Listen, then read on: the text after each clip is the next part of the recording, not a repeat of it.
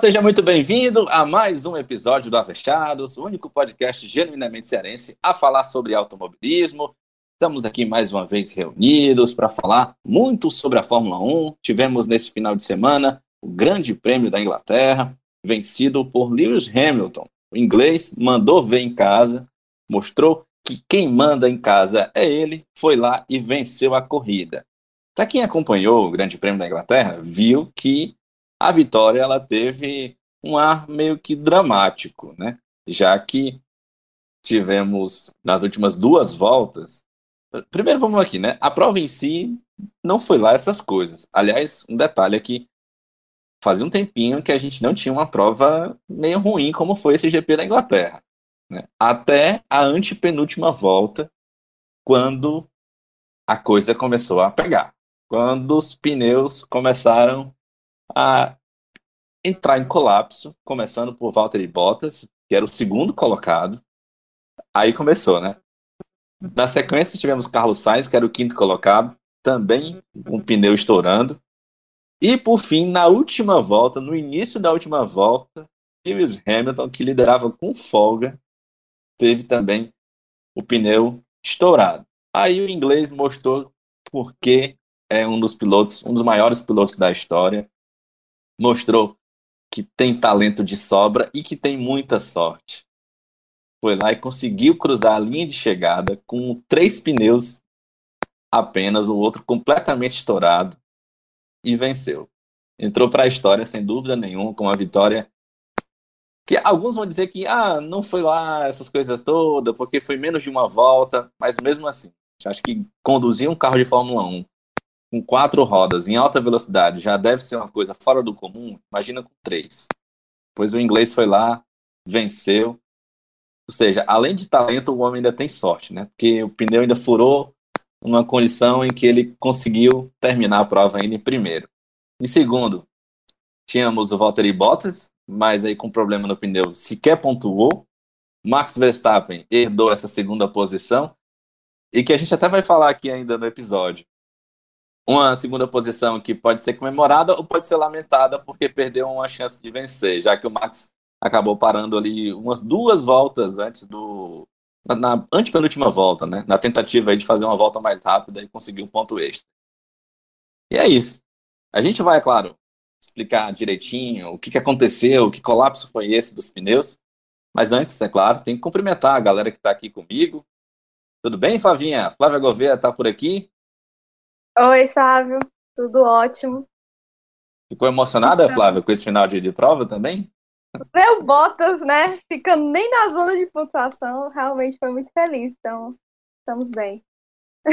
Legal ter você por aqui também. Quem também está emocionadíssima com esse resultado do Bottas é a Sibeli Bastos. Tudo bem, Sibeli? Ela pegando pela ótica do Bottas, é, estamos felizes. Por outra ótica, não sei, nem tanto. Ih, rapaz, pois é, né, Sibeli? Você tem muito assunto para falar nessa Ferrari, hein? Ah, Maria, graças a Deus. Deus, da próxima vez, vê se fura faltando pelo menos duas voltas. Tá bom? Ou então aquele parafuso maroto que a gente estava combinando nas orações. Obrigada. Aliás, Sibeli, a oração que você fez na semana passada deu certo, né? Porque seu time acular, despachou o rival. Pediu um parafuso e deram um pneu para ela. Não. Pediu, não, ela, pediu um parafuso, ela pediu um parafuso e atenderam com uma vaga na final e com o título na mão, praticamente. Pra tu ver o negócio tá tão surreal ah, que quem tá me dando alegria. Olha quem que tá me dando alegria. É, é quem tu menos esperavas, né? Pois é, rapaz. Oh, meu Deus do céu. Eu tava tão aqui no, na F1 que eu não me lembrei do futebol, gente. Nossa.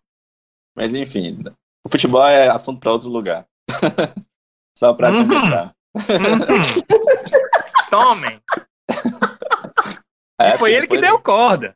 É, é não, é isso que eu ia dizer. Eu falei, mas enfim, vamos deixar para outro. Pra ele falou, mas ele é o chefe. Presta atenção. Não. Vamos deixar para outra plataforma, porque senão os, ah, o pessoal cai em cima da gente. Danilão, você já apareceu por aqui, meu amigo? Prazer tê-lo aqui novamente, né? perdão, metido. É, eu queria dizer o seguinte: você falou das voltas finais.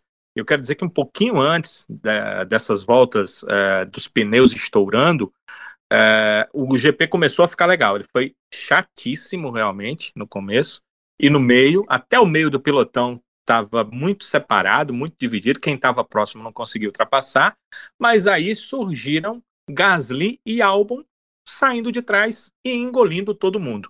Belas ultrapassagens, manobras feitas muito legais. O álbum ainda precisa entender um pouquinho, assim, é a hora que eu devo ultrapassar mesmo e a hora que eu devo esperar umas duas curvas. É, eu, eu gosto muito do espírito dele, do espírito dele. Ele não tem tempo ruim. Qualquer curva é curva para ele ultrapassar. Só que ele tem que entender os espaços e tem que entender o piloto que ele está ultrapassando. Não é porque o Magnussen deu uma erradinha que ele tem que botar por dentro, porque ele compromete a corrida dele mesmo. E ele está sendo testado o seu Helmut Marko, uma pessoa muito bondosa, caridosa, uh, que avalia sempre com o coração, tá ali para avaliar se ele fica ou não. Paciente demais. Tá ali para avaliar se ele fica ou não na Red Bull para o ano que vem. Então ele precisa entender um pouco isso aí.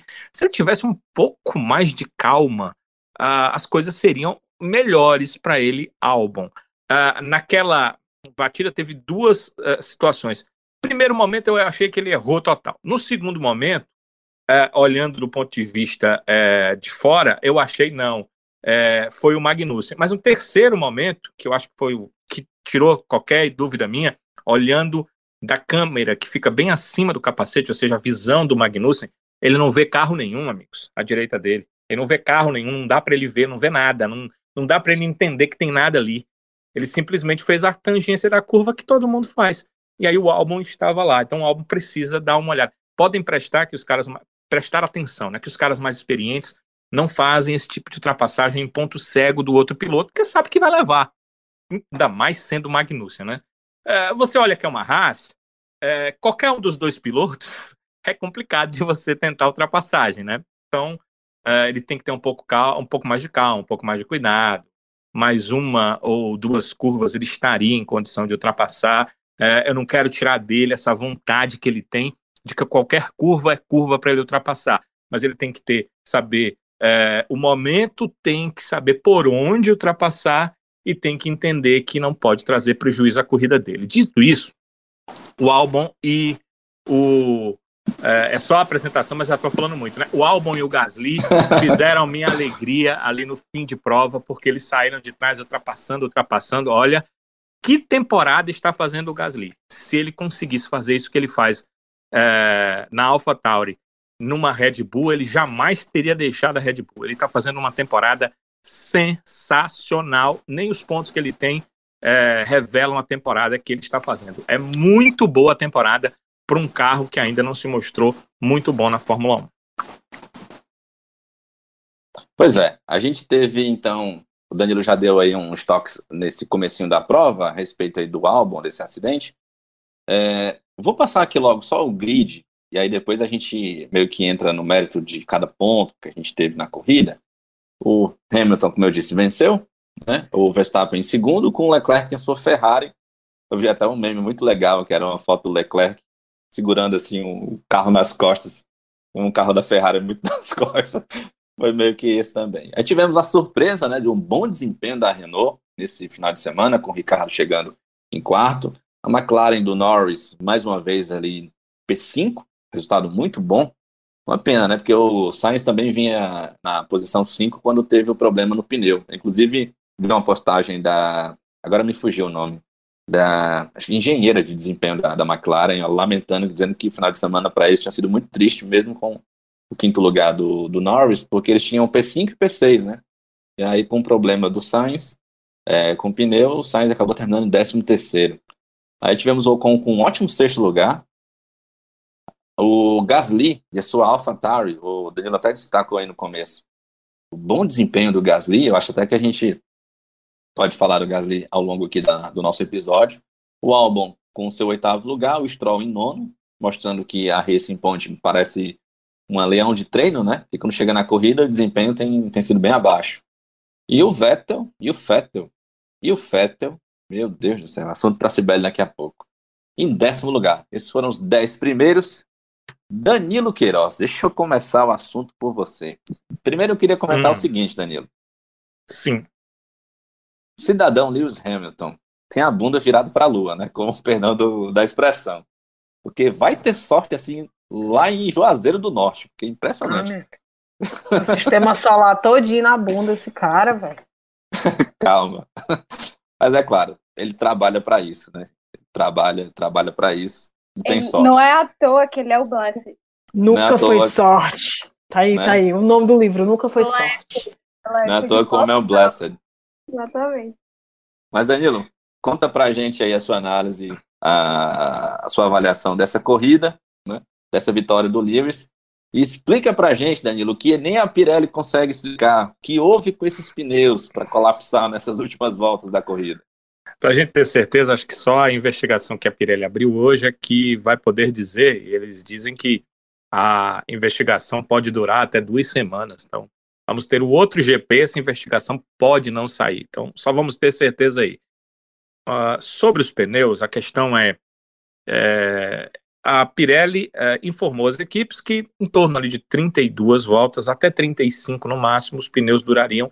As equipes utilizaram em torno de 38. Mas o responsável pela Pirelli disse que quando ele falou 35 voltas, o Marizola, ele estava dizendo que era um limite, mas um limite de eh, voltas com tempos de qualidade, tempos regulares do pneu. Ele não estava dizendo que o pneu iria estourar a par- a partir da 36ª volta, que foi o que aconteceu né, com Bottas e depois na 38ª com o Hamilton. Então eles não sabem o que houve, eles dizem que o pneu era para durar, durar mesmo, sem estourar, essa questão de estourar mais de 50 voltas, e entendem que talvez os detritos da pista, que houve algumas paradas, né, com aquela questão de alguns problemas, podem ter tido algum efeito. É, não me parece isso, porque isso aconteceu não só com um carro. Então, não me parece que isso tenha acontecido. Não parece ter sido um caso isolado, parece ter sido um caso realmente dos pneus.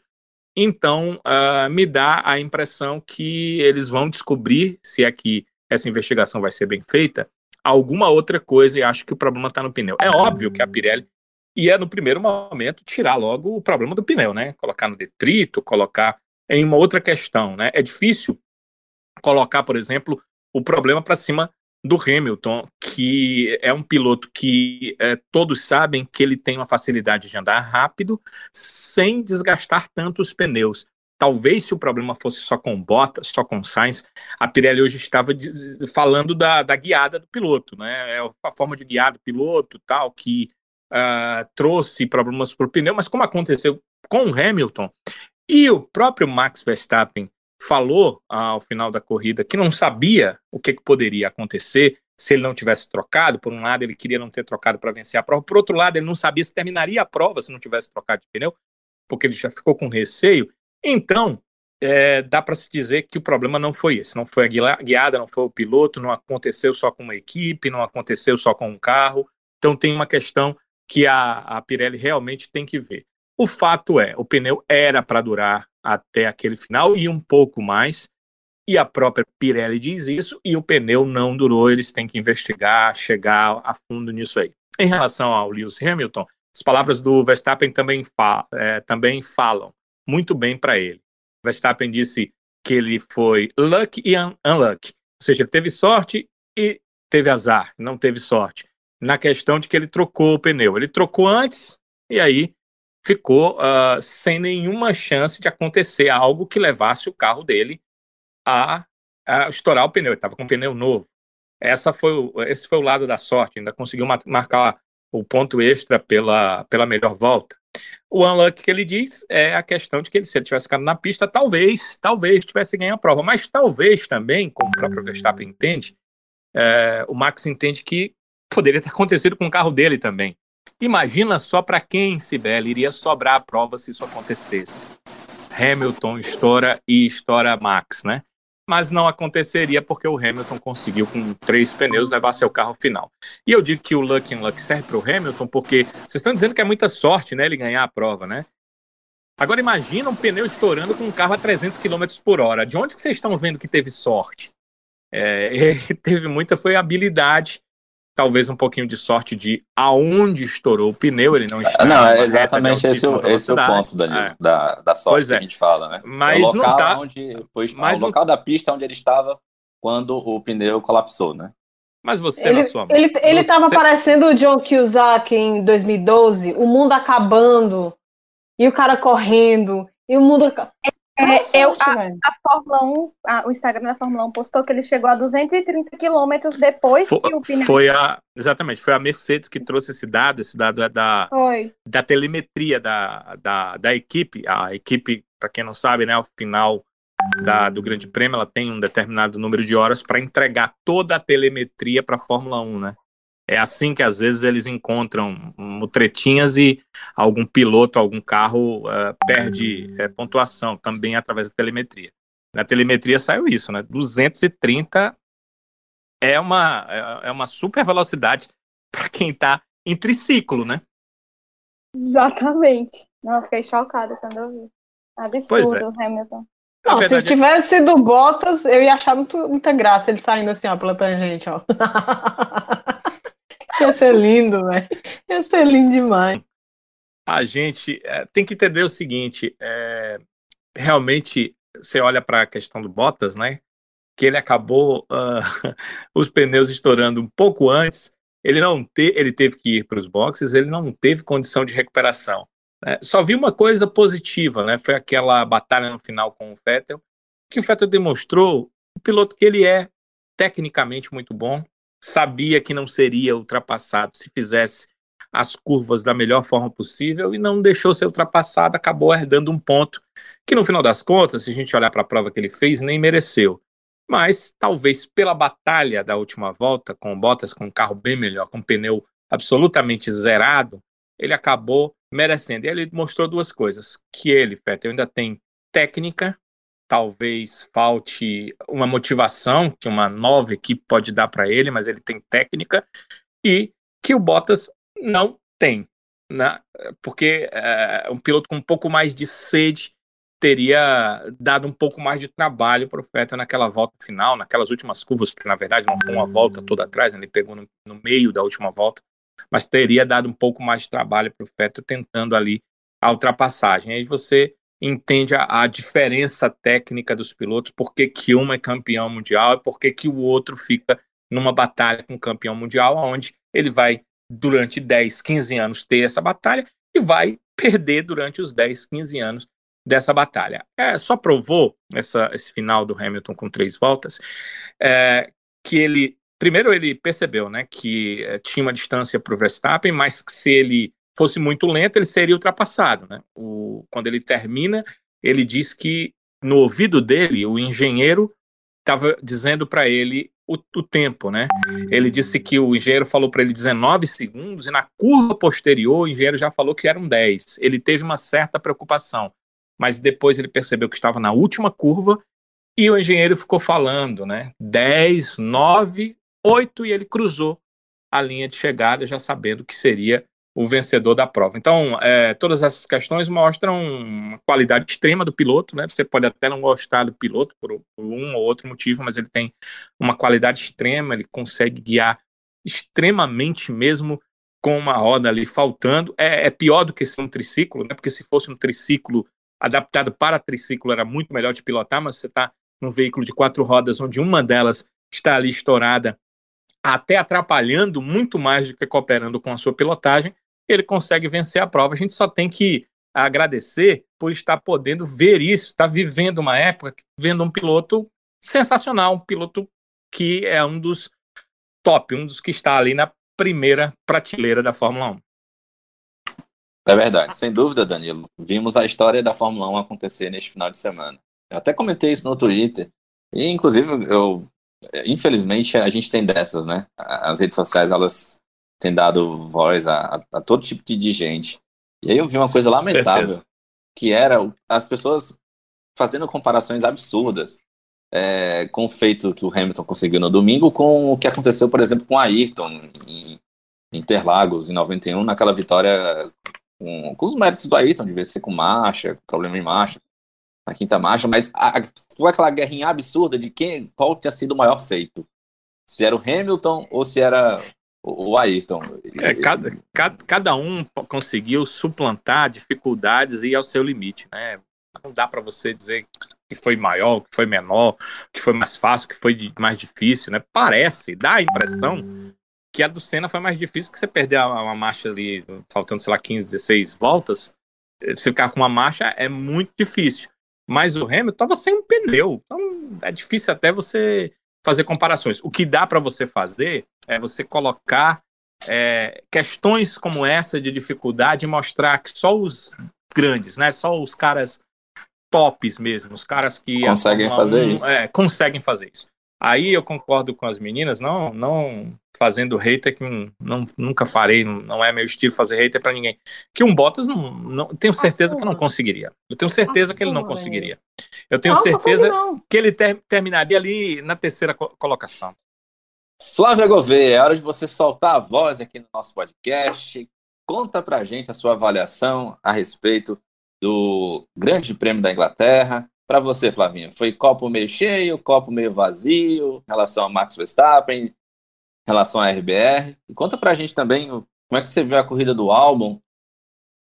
A culpa dele foi, a culpa do acidente foi dele, foi do Magnussen, a recuperação dele na corrida. O que está acontecendo com o álbum, Flavinha? Inclusive, a nossa ouvinte, Esther dos Santos, comentou lá no nosso Twitter, perguntando e pedindo né, para a gente explicar um pouco o que está se passando naquela cabecinha tailandesa do álbum, que não está rendendo tanto assim quanto a gente imaginava na RBR.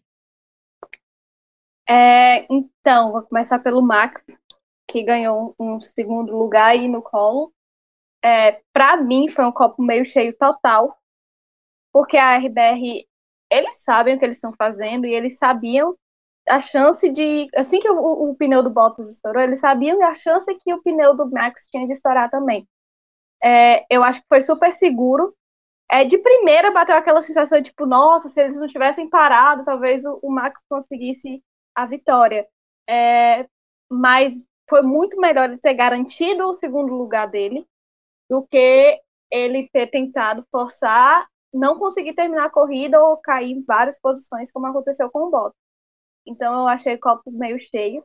A corrida dele foi tranquila, porque ele ficou ali entre o, as duas Mercedes e a, o Leclerc, não oferecia muito risco, estava bem distante. Então ele fez uma corrida tranquila. É, o final, ele ainda ganhou a volta mais rápida, exatamente por causa da parada dele para colocar macios. É, eu acho que depois assim analisando bem, para mim foi foi bom o pit para garantir o segundo lugar e a volta mais rápida. É muito melhor do que não ter conseguido nem pontuar, como aconteceu com Bottas, né? É, questão do álbum. Nossa, é muito complicado falar do álbum. É, ele primeiro teve aquela batida no TL2 que ele destruiu o carro, acabou com o carro, né? E consertou o carro para o sábado e no sábado ele não foi bem no quali também e na corrida ele teve aquele incidente com o Magnussen. E eu compartilho da ideia do Danilo. Primeiro eu ouvi, achei que foi culpa do álbum, depois eu vi, achei que foi culpa do Magnussen, depois eu fiquei assim, acho que foi. É, o álbum foi. Para mim, assim, obviamente são situações diferentes, mas para mim é aquela mesma situação do álbum com Hamilton. É, se o Hamilton poderia ter evitado naquela, o álbum poderia ter evitado nessa. Então eu entendo a punição por isso. Entende? É, acho que o, essa lógica do álbum querer ultrapassar, ele estava tentando, ele está com a RBR, teoricamente é o segundo melhor carro do grid, ele precisa andar na frente, o companheiro dele é o Max Verstappen, é um dos melhores da geração, ele tem que dar resultado, então eu entendo a pressa dele em querer ultrapassar, mas essa coisa da calma para ele é muito necessária, porque ele já sofreu com isso antes, ele continua sofrendo com isso, se ele não aprender a se se estabilizar mais e, e, tentar fazer as coisas mais racionalmente, talvez ele vai continuar sofrendo. É uma coisa assim que eu não desejo, porque eu gosto muito do álbum. Eu acho que ele é um bom piloto, mas ele está sofrendo muito com o psicológico. É, a RBR é uma equipe que não é fácil. É, assim, no geral, a RBR é a AlphaTauri, mas principalmente a RBR. É, ele tem o Helmut Marko ali no pé dele, que a gente sabe que a cobrança deve estar gigantesca. Eles têm uma, uma pressão muito grande e eu vejo, e dá assim, é perceptível que a cobrança é grande para pouco suporte. É, primeiro, qualquer ajuste que tiver para fazer, qualquer melhoria que tiver para fazer no carro, a prioridade é o Max, e eles vão fazendo o Max. E é a, a história lá da Ferrari, que eu estava falando com vocês até no, antes. É, do mesmo jeito que a Ferrari vai fazer uma melhoria primeiro no carro do Leclerc, se der, faz no do Vettel, é a história da RBR. Eu, eu parei com a história da teoria da conspiração, de que eles estão sabotando o Alex, porque realmente isso é muita, muita viagem, mas que eles não dão o suporte necessário para o Alex, isso a gente vê que não dão. E ele tá sofrendo muito com a cabeça, a cabeça dele parece que tá assim, sabe, pesada demais. É um negócio perceptível. Isso você vê nas entrevistas dele depois da corrida. É, viralizou uma foto dele que parecia que ele estava chorando. A gente até falou isso, conversou isso depois da corrida. É, ele estava esfregando assim a mão, tal, parecia que ele estava aos prantos.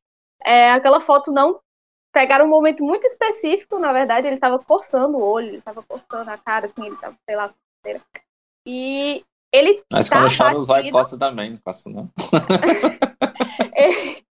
mas ele estava abatido, você vê que ele estava abatido, mas ele não estava chorando, assim. Ele estava mufino. Ele tá, tava mufino, tava abatido, sabe, pra quem não sabe o que é mufino. ele tava muito assim para baixo, você vê claramente. Eu, eu, eu entendo é até certo ponto, porque isso a gente vê que aconteceu com o Gasly ano passado, exatamente a mesma coisa. E é uma, um, um detalhe que o Danilo falou há uns episódios atrás, não me lembro exatamente qual, que o álbum está sentindo o que o Gasly sentiu, porque o ano passado ele não teve essa experiência. Ele chegou na RBR para ser melhor que o Gasly. Esse ano ele está tendo que bater, está tendo que se ter resultados bons, tão bons quanto o Max. É, ou se, obviamente, não ser melhor que o Max, mas andar ali na, na frente. E ele não tá conseguindo, assim, na verdade, no final da corrida ele fez uma ótima recuperação. Mesmo com a punição, terminou em oitavo, conseguiu pontuar. É, eu acho isso muito importante, pelo menos para a moral dele, assim, sabe? Pelo menos ele ter conseguido um, um bom Nossa. resultado, entre aspas, entre aspas, né? Mas ele conseguiu pontuar. É, é um trabalho, acho que ele vai ter que fazer ele mesmo, porque eu não espero que a RBR vá ajudar ele. No sentido, assim, pressão psicológica. Na verdade, é daqui para pior. Porque o, que o Helmut Marko deve estar piando no ouvido dele, gente, não é brincadeira. É, mas é aquela coisa, eu acho que ele pode ser que ele não dure o ano pro ano que vem, mas para esse ano eu não vejo outra opção a não ser ele terminar. É, falar, ah, o Helmut Marko troca muito de piloto, isso é verdade, mas quem ele convocaria? Não vai colocar nem o Gasly nem o Kvyat. Ele não vai dar o braço a torcer para botar o Gasly que ele tirou no passado. É, e nem promover nenhum reserva, né? Exatamente, no meio de uma temporada, que já é. é será uma loucura. Vai colocar um, um menino, por exemplo, Sérgio de Câmara, ou algum, algum outro da base da, da, da academia da Red Bull, eu acho muito difícil. Então, assim, o álbum vai ter que se ajudar sozinho, vai ter que procurar ajuda, fazer o impossível com o carro. Acho que depois da punição, ele ontem, ele deu um, uma, uma um, ele acordou assim, falou não, eu preciso ir. E eu acho que vai ter que ser assim, é na força do ódio mesmo. Falar, é, é, como eu falo que o Hamilton faz às vezes, é ir na força do ódio, meu filho. Você tá, tá difícil, eu sei que tá difícil, tá horrível, mas você vai vai conseguir porque é para pelo menos ele tentar terminar bem esse ano para ver se ele consegue um assento em outra equipe ano que vem, porque eu acho que tá tão disputado aí, se eles perdessem essa vaga na RBR, ele talvez não tenha vaga em outro canto.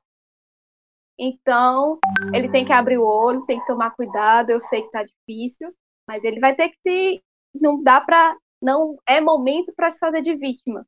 Ele não tem esse esse tempo. Eu sei que eu competir com uma equipe que está completamente focada no Max não é fácil, mas ele não não pode se fazer de vítima nesse momento e vai ter que procurar ajuda, vai ter que ir na força do ódio, vai ter que fazer dar um jeito de conseguir mais bons resultados, porque até agora ele tem sido bem assim mediano para baixo, infelizmente, já que eu gosto muito dele. É uma pena mesmo, porque talento ele tem e Mas realmente, de fato, ele tem se precipitado em algumas manobras. Ele tem me feito lembrar, Flavinha, do Montoya. O Montoya, Juan Pablo Montoya, que para mim é um dos maiores pilotos da América do Sul. É, todo mundo acho que conhece o Montoya, pilotaço, campeão na Indy, chegou na Fórmula 1 e o Montoya tinha dessas, né? O Montoya às vezes pensava mais com, com a emoção do que com a cabeça, mas sem dúvidas, Montoya fez história na Fórmula 1. A gente torce para que o álbum é, consiga botar a cabeça no lugar, né? A gente já teve, eu até estava vendo que a, a, nessa coisa toda da teoria da conspiração, né? E eu vi que a RBR mudou o e a RBR, né? mudar a Red Bull mudou o engenheiro dele eu, eu só falo RBR porque é mais fácil, eu não tenho besteira com Red Bull, é, não. Também não, é. é. porque a gente tá né, intrínseco aqui na cabeça, tanto ver na, na transmissão. Efeito Globo. Efeito Globo. Mas que eles mudaram o engenheiro porque estava achando que o engenheiro não estava ajudando muito ele nas corridas. Aí mudaram é, como se fosse. É o engenheiro uma... que era do Daniel Ricardo, né? É, como se. Uma tentativa, né, de, de melhorar a condição dele na, nas corridas. É, ele precisa, de fato, botar um emocional no lugar, porque senão ele ele não, não fica para a temporada do, do, ano que vem. Eu acho também que a, a Red Bull não deve tirar ele da, da, função, por mais crazy, né? Que o e paciente que o Mark que o Mark que, o Mark... que, que, que o Mark chegue, seja, mas eu acho que não. Acho que seria uma temeridade. Do mesmo jeito que eu entendo sinceramente, não sei de vocês, eu nem vou, tá, senão a gente vai se estender ainda mais. Mas eu nunca imagino que a, que a RBR deveria ter, ter deixado o Daniel Ricardo escapar e para outra equipe. Eu acho que era o piloto deles. Tenho certeza que ano passado, se eles tivessem o, o Daniel, teria tido uma condição muito melhor no, na temporada em matéria de pontuação. E assim como esse ano também. Mas enfim, isso é. Mas aquela coisa já tem que olhar pelo lado do Ricardo, né? É. Porque ele, ele estaria sofrendo exatamente a mesma coisa que eles estão fazendo com todos os outros pilotos que passam por lá. Tem que ser o segundo piloto do Max. Pois é, é que tá, assim. Um piloto muito bom para ser o segundo piloto. A não ser que eles dessem condição de igualdade, porque eu não consigo enxergar. Eu não vejo eles dando condição de igualdade para ninguém que chegar ali, enquanto o Max estiver por ali, entendeu? Entendo, entendo sim. Aí é que tá, Flavinha. Aí eu fico me perguntando assim, será que essa filosofia de priorizar tanto o Max tá dando o retorno que eles acham que, que estão? Porque o, o Max tem, claro, conquistado vitórias, tem tido pontuações importantes, mas sempre o segundo piloto não tem conseguido esses resultados. Então, será que não teria valido mais a pena você ter mantido o Ricardo lá em condições iguais, para que os dois brigassem, conquistassem pontos para a equipe, do que você priorizar só o Max? Eu acho muito melhor, mas assim, a RBR parece que não pensa assim. Nem eu e nem você trabalhamos lá, né, Flávia? Exato. temos a, não temos a capacidade de opinar nisso. É isso. E sobre, a, sobre uma possível substituição né, da Red Bull, é, ela tem duas opções para o ano que vem. Claro, tirando o Sérgio Sete Câmara, que hoje é, já tem a superlicença, né, tem, é, fez ano passado os 40 pontos, né, chegou aos 40 pontos para a superlicença. Ela tem duas alternativas do programa mesmo da Red Bull. Uma é o Yuri Vips, o Vips, que até eu falava nos primeiros testes, ele abalou o mundo da Fórmula Regional Europeia mas ele foi mal nas provas foi do mal. final de semana. Eu ia falar, eu tava foi esperando muito tanto mal. Tempo. Foi muito mal, ele tá aqui numa colocação, é, deixa eu ver a colocação desse estoniano, na sétima colocação. Ele precisa, para fazer os pontos que necessita, terminar pelo menos na segunda colocação a Fórmula Regional Europeia. Já o Liam Lawson, que nos dois últimos anos na Toyota Racing Series ele foi vice-campeão nesse ano, né? O Igor Fraga foi o campeão brasileiro e o ano passado ele foi o campeão. Então ele tem é, 18 pontos para a superlicença. Ele precisa de 22. O título da Fórmula 3 lhe daria 30. Ele está com bons resultados na Fórmula 3, então ele pode conseguir a superlicença antes de chegar à Fórmula 2. E, e, a Red Bull tem isso, ela não, hum. não espera não o cara chegar não, ela pegou o Max Verstappen, não tinha ainda pontuação, pegou o Max Verstappen depois do primeiro ano dele em monopostos na Fórmula 3 europeia, terceiro lugar na Fórmula 3 europeia, que foi vencida pelo Ocon na época e levou direto para a Fórmula 1. O Kvyat, para quem não lembra, foi campeão da GP3, que é a antecessora da Fórmula 3, e foi levado direto para a Fórmula 1. Então, se o Liam Lawson fizer isso, me parece realmente um piloto de exceção, o Lawson parece um piloto de exceção, ele é neozelandês. Se ele fizer os pontos, eu não tenho dúvida que vai ter um carro para ele. Eu não acredito que seja Red Bull. Eu acho que vai ser um carro da Toro Rosso, a não ser que eles achem que encontraram um novo Max Verstappen, aí eles vão podem colocar diretamente na Red Bull. Não fizeram isso com o Verstappen, né? Porque na época que ele chegou por lá, ainda tínhamos é, o Vettel ao lado do Daniel Ricardo. Então ele não foi direto para a Red Bull. Mas nesse momento em que tem meio que uma vaga ali, que você não tem certeza do álbum, pode ser. E o Vips vai ter que melhorar muito, porque nas três primeiras provas ele não foi bem, não conseguiu nenhum pódio. A, a única corrida em que ele podia ter tido uma disputa por pódio, ele acabou se enroscando uh, com um dos uh, pilotos da Prema, o, uh, o irmão do Charles Leclerc, o Arthur Leclerc, e acabaram os dois ficando para trás na prova. Foi a única que ele teve ali alguma chance de pódio. nas outras ele ficou para trás e o Jean-Luc Petekoff demonstrou extrema experiência no final de semana. Não largou na pole em nenhuma das provas, mas conseguiu vencer a terceira prova e está empatado com o Oliver Rasmussen. O Rasmussen é da Dinamarca, os dois são da equipe Prema, eles estão ali, é, largaram na frente na disputa, e eu digo que ele é, teve extrema experiência, porque na, na prova em que os, é, os dois que eu falei se enroscaram, né, o Arthur Leclerc com o Yuri Vips, o Petekov estava ali junto, ele tava, estava em terceiro naquela prova. Ele acabou tirando o carro, deixando as coisas acontecerem, os dois caíram lá para trás e ele ainda terminou na quarta colocação, marcou pontos importantes na prova. Então, o pessoal da academia da Red Bull pode ter pontuação e esse é um problema. Talvez o álbum, sabe, Flávia, saiba disso. Talvez o álbum esteja percebendo isso. E ele pode estar tá percebendo o seguinte: ah, o meu cargo aqui está em jogo. Né? O meu cargo está em jogo, então eu preciso mostrar alguma coisa. Agora não pode ser metendo o bico numa curva junto com o Magnussen, né? Porque aí você estraga a sua corrida. Foi o que aconteceu com ele, né? Eu nem sou favorável à punição, mas eu, eu, eu entendo que ali o, o, o Magnussen estava correto. Acho que a punição foi exatamente por conta disso, né? O Magnussen não tinha como ver o álbum naquela curva. É verdade. Danilo, sabe quem eram os pilotos que se enroscaram na, na, foi o Arthur Leclerc, que é o irmão do, do, do, do, do Leclerc, do Charles, Charles né? né? Uhum. É, e, e, o Yuri Vips. Uhum. Eles acabaram se enroscando logo na primeira prova da, do final de semana da Fórmula Regional Europeia. Essa Fórmula Regional Europeia, na verdade, ela é Fórmula 3. Por que, que ela é Fórmula 3? Porque ela corre com os carros de Fórmula 3. A FIA homologou dois tipos de carro de Fórmula 3. O da Fórmula 3 regional, que é o da Europeia, lá nos Estados Unidos, o Dudu corre com uma, uma, um carro de Fórmula 3 regional. O Dudu é, foi segundo, né, nesse final de semana? Exatamente, em uma das três provas do final de semana. É, então, os carros de Fórmula 3 foram definidos em dois. O da regional, que é um carro mais simples, e o da Fórmula 3, que eles chamam de internacional. Não chega a ser mundial porque não corre como a FIA, a FIA pede, né, em, em, em, três continentes diferentes, corre em dois.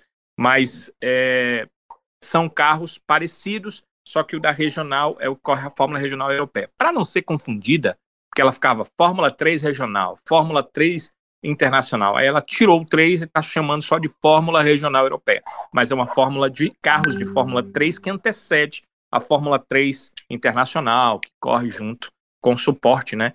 Com a Fórmula 1. Então, é, são esses, esses carros aí, essas provas aí que estão acontecendo e é sempre um campeonato muito legal de você ver. As provas são pequenas, ali de 20, 22 voltas, mas são muito legais de ver, porque os carros são parecidos, então os pilotos estão brigando ali curva a curva pelas primeiras colocações. Foi nessa competição que ano passado o Enzo foi o segundo colocado e o Igor Fraga, com um carro que era para estar tá lá atrás, conseguiu vitórias e conseguiu terminar na terceira colocação. Infelizmente, esse ano na Fórmula 3 regional, é, é, internacional, eles estão tendo muita dificuldade.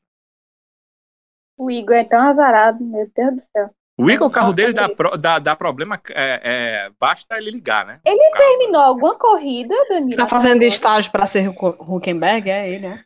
Eu acho que Quase a isso. segunda, acho que ele terminou, terminou lá Acho que ele- atrás. mas é. ele terminou só uma, não foi? Eu acho que ele terminou uma corrida em seis, né, Flávio? Foram seis, né? Exatamente. Todas as corridas até agora ele terminou uma. Eu- Uma corrida. Tá brabo o negócio. Pelo menos É, ele eu- tá correndo, né? É, tá, mas não tá, né? Porque não termina. Mas essa era a oportunidade largando, de né? ouro dele. Essa é que a grande questão. Era a oportunidade de ouro do Igor.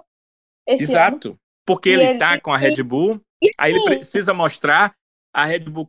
Vocês sabem como é a Red Bull, a gente já acabou de falar, né? A, compara- a comparação dele é com o Liam Lawson, o Lawson ganhando prova lá na frente, claro que dá para comparar as equipes. Agora, será que o Helmut Marko pensa nisso? Né? Porque Ele- é, as equipes são totalmente diferentes, né? Exatamente. Mas realmente não quer saber disso, não. Assim, então, tenho, Não real, de- tô, Não deu resultado, boa sorte, né? tô com pena assim do Igor, porque os resultados dele vão de mal a pior. Quando você pensa que ele vai fazer uma corrida boa, bicho, Com- como, é, como eu o acompanhei ano passado na Fórmula Regional Europeia, não esperando nada, eu nem sabia que ele ia correr, eu fui assistir por causa do Enzo. De repente ele apareceu, porque olha a situação dele. Faltavam duas semanas para começar a competição, e aí a equipe não conseguiu um, um outro piloto, porque você sabe que eh, nessas fórmulas eh, de acesso, o piloto tem que chegar com patrocínio, o piloto tem que pagar né, para correr. Então eles não conseguiram outro piloto e disseram para ele: não, então pega o carro e vai. E ele se classificou entre os três primeiros. E ele terminou na terceira colocação. O cara disse: ah, faz mais uma prova. E ele foi fez mais uma prova. Não, faz mais uma. E ele venceu a prova. E aí, aí ele começou a continuar. O cara disse: ah, vai continuando aí. E foi assim que o Igor Fraga voltou aos monopostos, né? Porque ele estava no, no, no digital, estava só ah, correndo no digital. E ele voltou para os monopostos. Ele foi realmente brilhante ano passado, com um carro que não era para estar, ele estava é, disputando entre os três primeiros.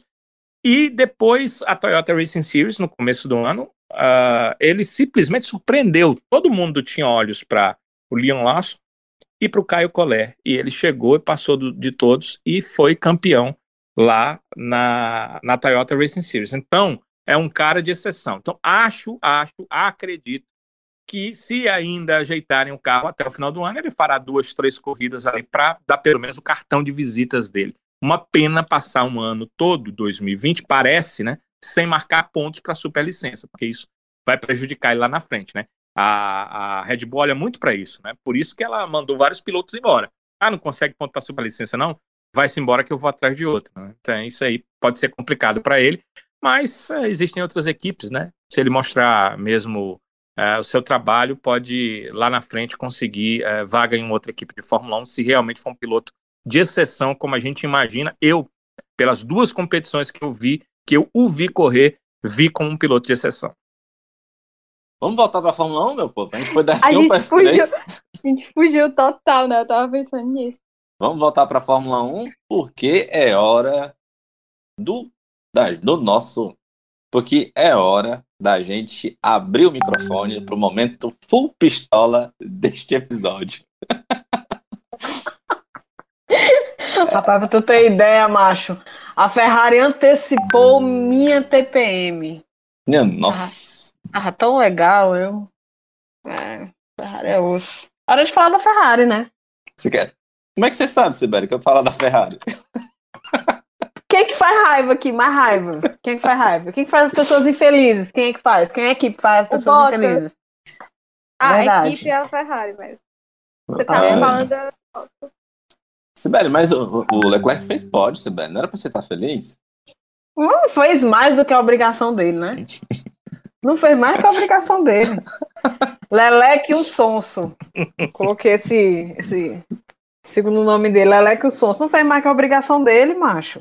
Não é Mas ele o que cara é bom, né, Sibeli? O cara é bom, né, Sibeli? O Danilo Admita, Admita, admita, admita. fez uma corrida, como foi? Grandiosa, que tu usou o nome ali no grupo?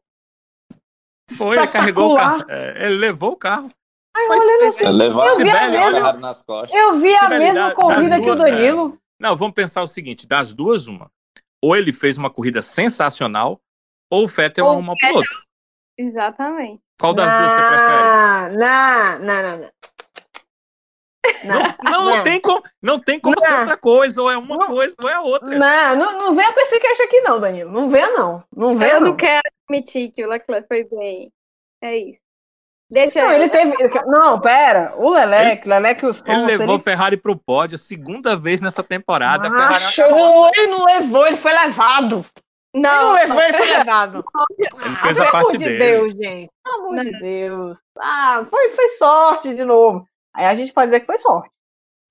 Tá falando do, da coisa de, de- do Eu não ter sorte e tal, não sei o que. Aquilo ali foi sorte. E, e por, e por que, que, essa, por que, que essa sorte não foi do Norris? Por que, que não foi do álbum? Por que, que não foi do outro piloto? Foi porque ele fez por onde? eu sou a concorda, não? favor da lógica de que ele estava no lugar certo na hora certa. Por- é, porque ele se colocou nessa situação, né? Mérito dele, fez um ótimo treino de classificação. Uma Flávia tinha comentado até a coisa do, da situação do álbum com o Max. Não duvido que essa situação aconteça na Ferrari, de das atualizações serem primeiro pro, pro, pro menininho dos olhos, né, Leleque o Sonso, vão primeiro para ele, entendeu? O resto que se lasque, meta a mão para achar as coisas dentro do carro, né, como aconteceu no sábado que o pedal, alguma coisa estava solto, o Seb teve que enfiar a mão ali para ver se procurava. Ninguém procurava nada, era o Sebastian que estava tentando fazer as coisas ali. Essa É, cena- Cena- É Ele perdeu a aliança, menino. É o eterno problema de alguma coisa. Rapaz, Ele ele perdeu a perdeu a aliança aliança, dele. quem perdeu outra coisa. É a moeda. macho? ele bota na meia. É o eterno problema dele ter alguma coisa solta ali entre as pernas, né? Dentro do, do cockpit. Meu Deus do céu. Vocês lembram que ele falou isso aqui no Brasil? Esse podcast já foi sério já. Foi melhor. Houve uma época, acreditem, que o podcast Fábio, era uma coisa Deus. séria. Meu E é porque eu nem falei do do Cola céu. Pinto. Ah, meu Deus. Fita é com a Flávia. Eu não. Oxe, A, a Fórmula Renault Eurocup não correu esse final de eu semana. ia então- falar isso, não teve corrida. O Sábio Deixa- deu um jeito de falar dele, porque o Sábio é o maior fã daquele argentino. É verdade. mesmo, o bicho é Vocês não, sentem, vocês não sentem falta de um argentino no grid? Poderia ter. não tem? Não, Não. eu quero nem brasileiro, eu não vou querer argentino no grid. Agora pronto. Ai, minha nossa senhora, Olha. meu povo. Tu Mas sente sim. falta do Cola Pinto, né, sabe? Não tem co- corrida da Não, não. Fórmula 3, Eu disse que eu da, da sinto, falta de Eurocup, um, né? eu disse sinto falta de um piloto argentino no grid da Fórmula 1. né? No, no leve no buraco, não. Ora, já levou. Já tá lá no buraco há muito tempo. Mas Olha, sim, pessoal. Lembrem que é um podcast, a gente tá gravando aqui quase meia-noite, mas as pessoas podem estar ouvindo de manhã, de tarde. Ai, mas sim, vamos falar sério, vamos falar sério.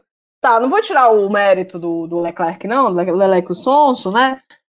Porque ele realmente teve um ritmo melhor de corrida, bem melhor. Ele, apesar dele estar ali né, numa ilha, né? Porque ele ficou numa ilha, que ele não conseguia se aproximar das Mercedes, mas também ninguém se aproximava dele. Então ele ficou numa ilha ali durante o- a corrida inteira, né? Ele até começou a, a corrida de forma boa, assim, ele quis até ultrapassar e tudo mais. Só que você via que, que a Ferrari não, não desenvolvia, né? Era, era uma coisa horrorosa de se ver, tá sendo uma coisa horrorosa de se ver, né? Mas é, como, como teve a situação da primeira corrida, eu acho que ele estava no canto certo, na hora certa. Ele teve sorte, sim. Porque tem que ter sorte, gente. Ah, mas por que, que não teve sorte com o fulano com o ciclano? Pois é, por que, que o Huckenberg é azarado e o, re- e e o resto não é? É, Acontece, sei lá, acontece. Mas enfim, ele, para mim, o mérito dele foi realmente ter se colocado nessa situação, entendeu? O Seb, ele passou o, o final de semana inteiro, inteiro com problema, né? Problema no carro, fez uma péssima corrida, um ritmo de corrida muito, muito ruim. E, inclusive, os rádios do, do, do Seb durante a corrida foram, assim, deploráveis. Você viu o estado emocional dele, do tipo, já encheu o saco, ele não quer mais estar naquela situação. Inclusive, eu acho que já é hora de mandar para PQP mesmo, entendeu? Mas apesar de que eu acredito que deva ter coisas contratuais, né? Sibeli? possa... Oi. Você acha que o, o Vettel pode não terminar a temporada na Ferrari? Rapaz, se pudesse, se, se, se de repente assim tivesse menos prejuízo possível para as partes, acho que seria uma boa assim para ele, sabe? Sabe por quê? Porque, gente, vamos aproveitar aqui o vacilo do Pérez, que foi bater beira no México. O bicho foi bater as beiras lá no México, vacilou. Não, tem um time pior para pegar Covid do que esse. Todo mundo comentando que não vai mais ficar na equipe, que o Sebastião é o provável é, é, é, substituto dele, e ele vai pro México pegar a doença, velho. É cara, é muito vacilo. O cara vacilou demais. Ele praticamente, se havia alguma dúvida, não tem mais. Não tem mais dúvida. Entendeu? E o Miguel dele? Foi visitar a mãe, é? Ah, no resort, a mãe dele mora no resort, a dona de resort, é a mãe é, dele, é? O, o problema é que o feto também não ajuda, né? Mas aí, Danilo, tem outra que a questão. A, a gente está a gente tá aqui, às vezes, é, e aí falando mais sério, a gente está aqui falando de uma pessoa que não está em condições, aí eu digo, emocionais há um certo tempo, e em condições de, de eu digo até de, tra é de trabalho mesmo, condições de ambiente de trabalho de fazer o melhor. Ele não tem mais. Não tem, não tem mais clima. É como, como muita gente acontece, do tipo, eu, putz, eu tenho que acordar, eu tenho que trabalhar, cara. É, mas paga meu boleto, mas tem que trabalhar, cara. Eu tenho que acordar cedo para trabalhar naquela empresa, para dar de cara com fulano, com cicrano, com beltrano. Você, a pessoa não tem, não sente, chega um, um momento da vida, dependendo de você estiver no trabalho, você não sente mais vontade de estar ali. E eu, e eu acho que essa corrida foi muito emblemática nisso, porque ficou muito nítido. Ele, inclusive, comentou na, na numa entrevista que ele estava completamente com a confiança lá embaixo, sabe? Para você dizer publicamente que está com confiança lá embaixo, é porque você não quer estar tá mais ali, entendeu? Eu acho complicado, porque é, é muito complicado você chegar aqui e, e ficar falando sobre a técnica de um cara que foi tetracampeão. Ele não esqueceu do que faz. Mas com certeza ele depende de um estímulo que de repente no momento não está vindo dele, não está podendo vir dele, mas pode vir de um estímulo externo, como uma nova equipe, como novas pessoas, novos incentivadores. Mas eu não acredito que, que, por exemplo, que seja completamente só culpa dele. Eu acho que não tem mais clima para ele dentro da Ferrari. É, eu, eu até concordo com você nesse ponto. Agora, é, eu lhe pergunto: você é a chefe do da vamos dizer agora que você é chefe da Racing Point, certo? Da hum. Aston Martin a partir do, do ano que vem.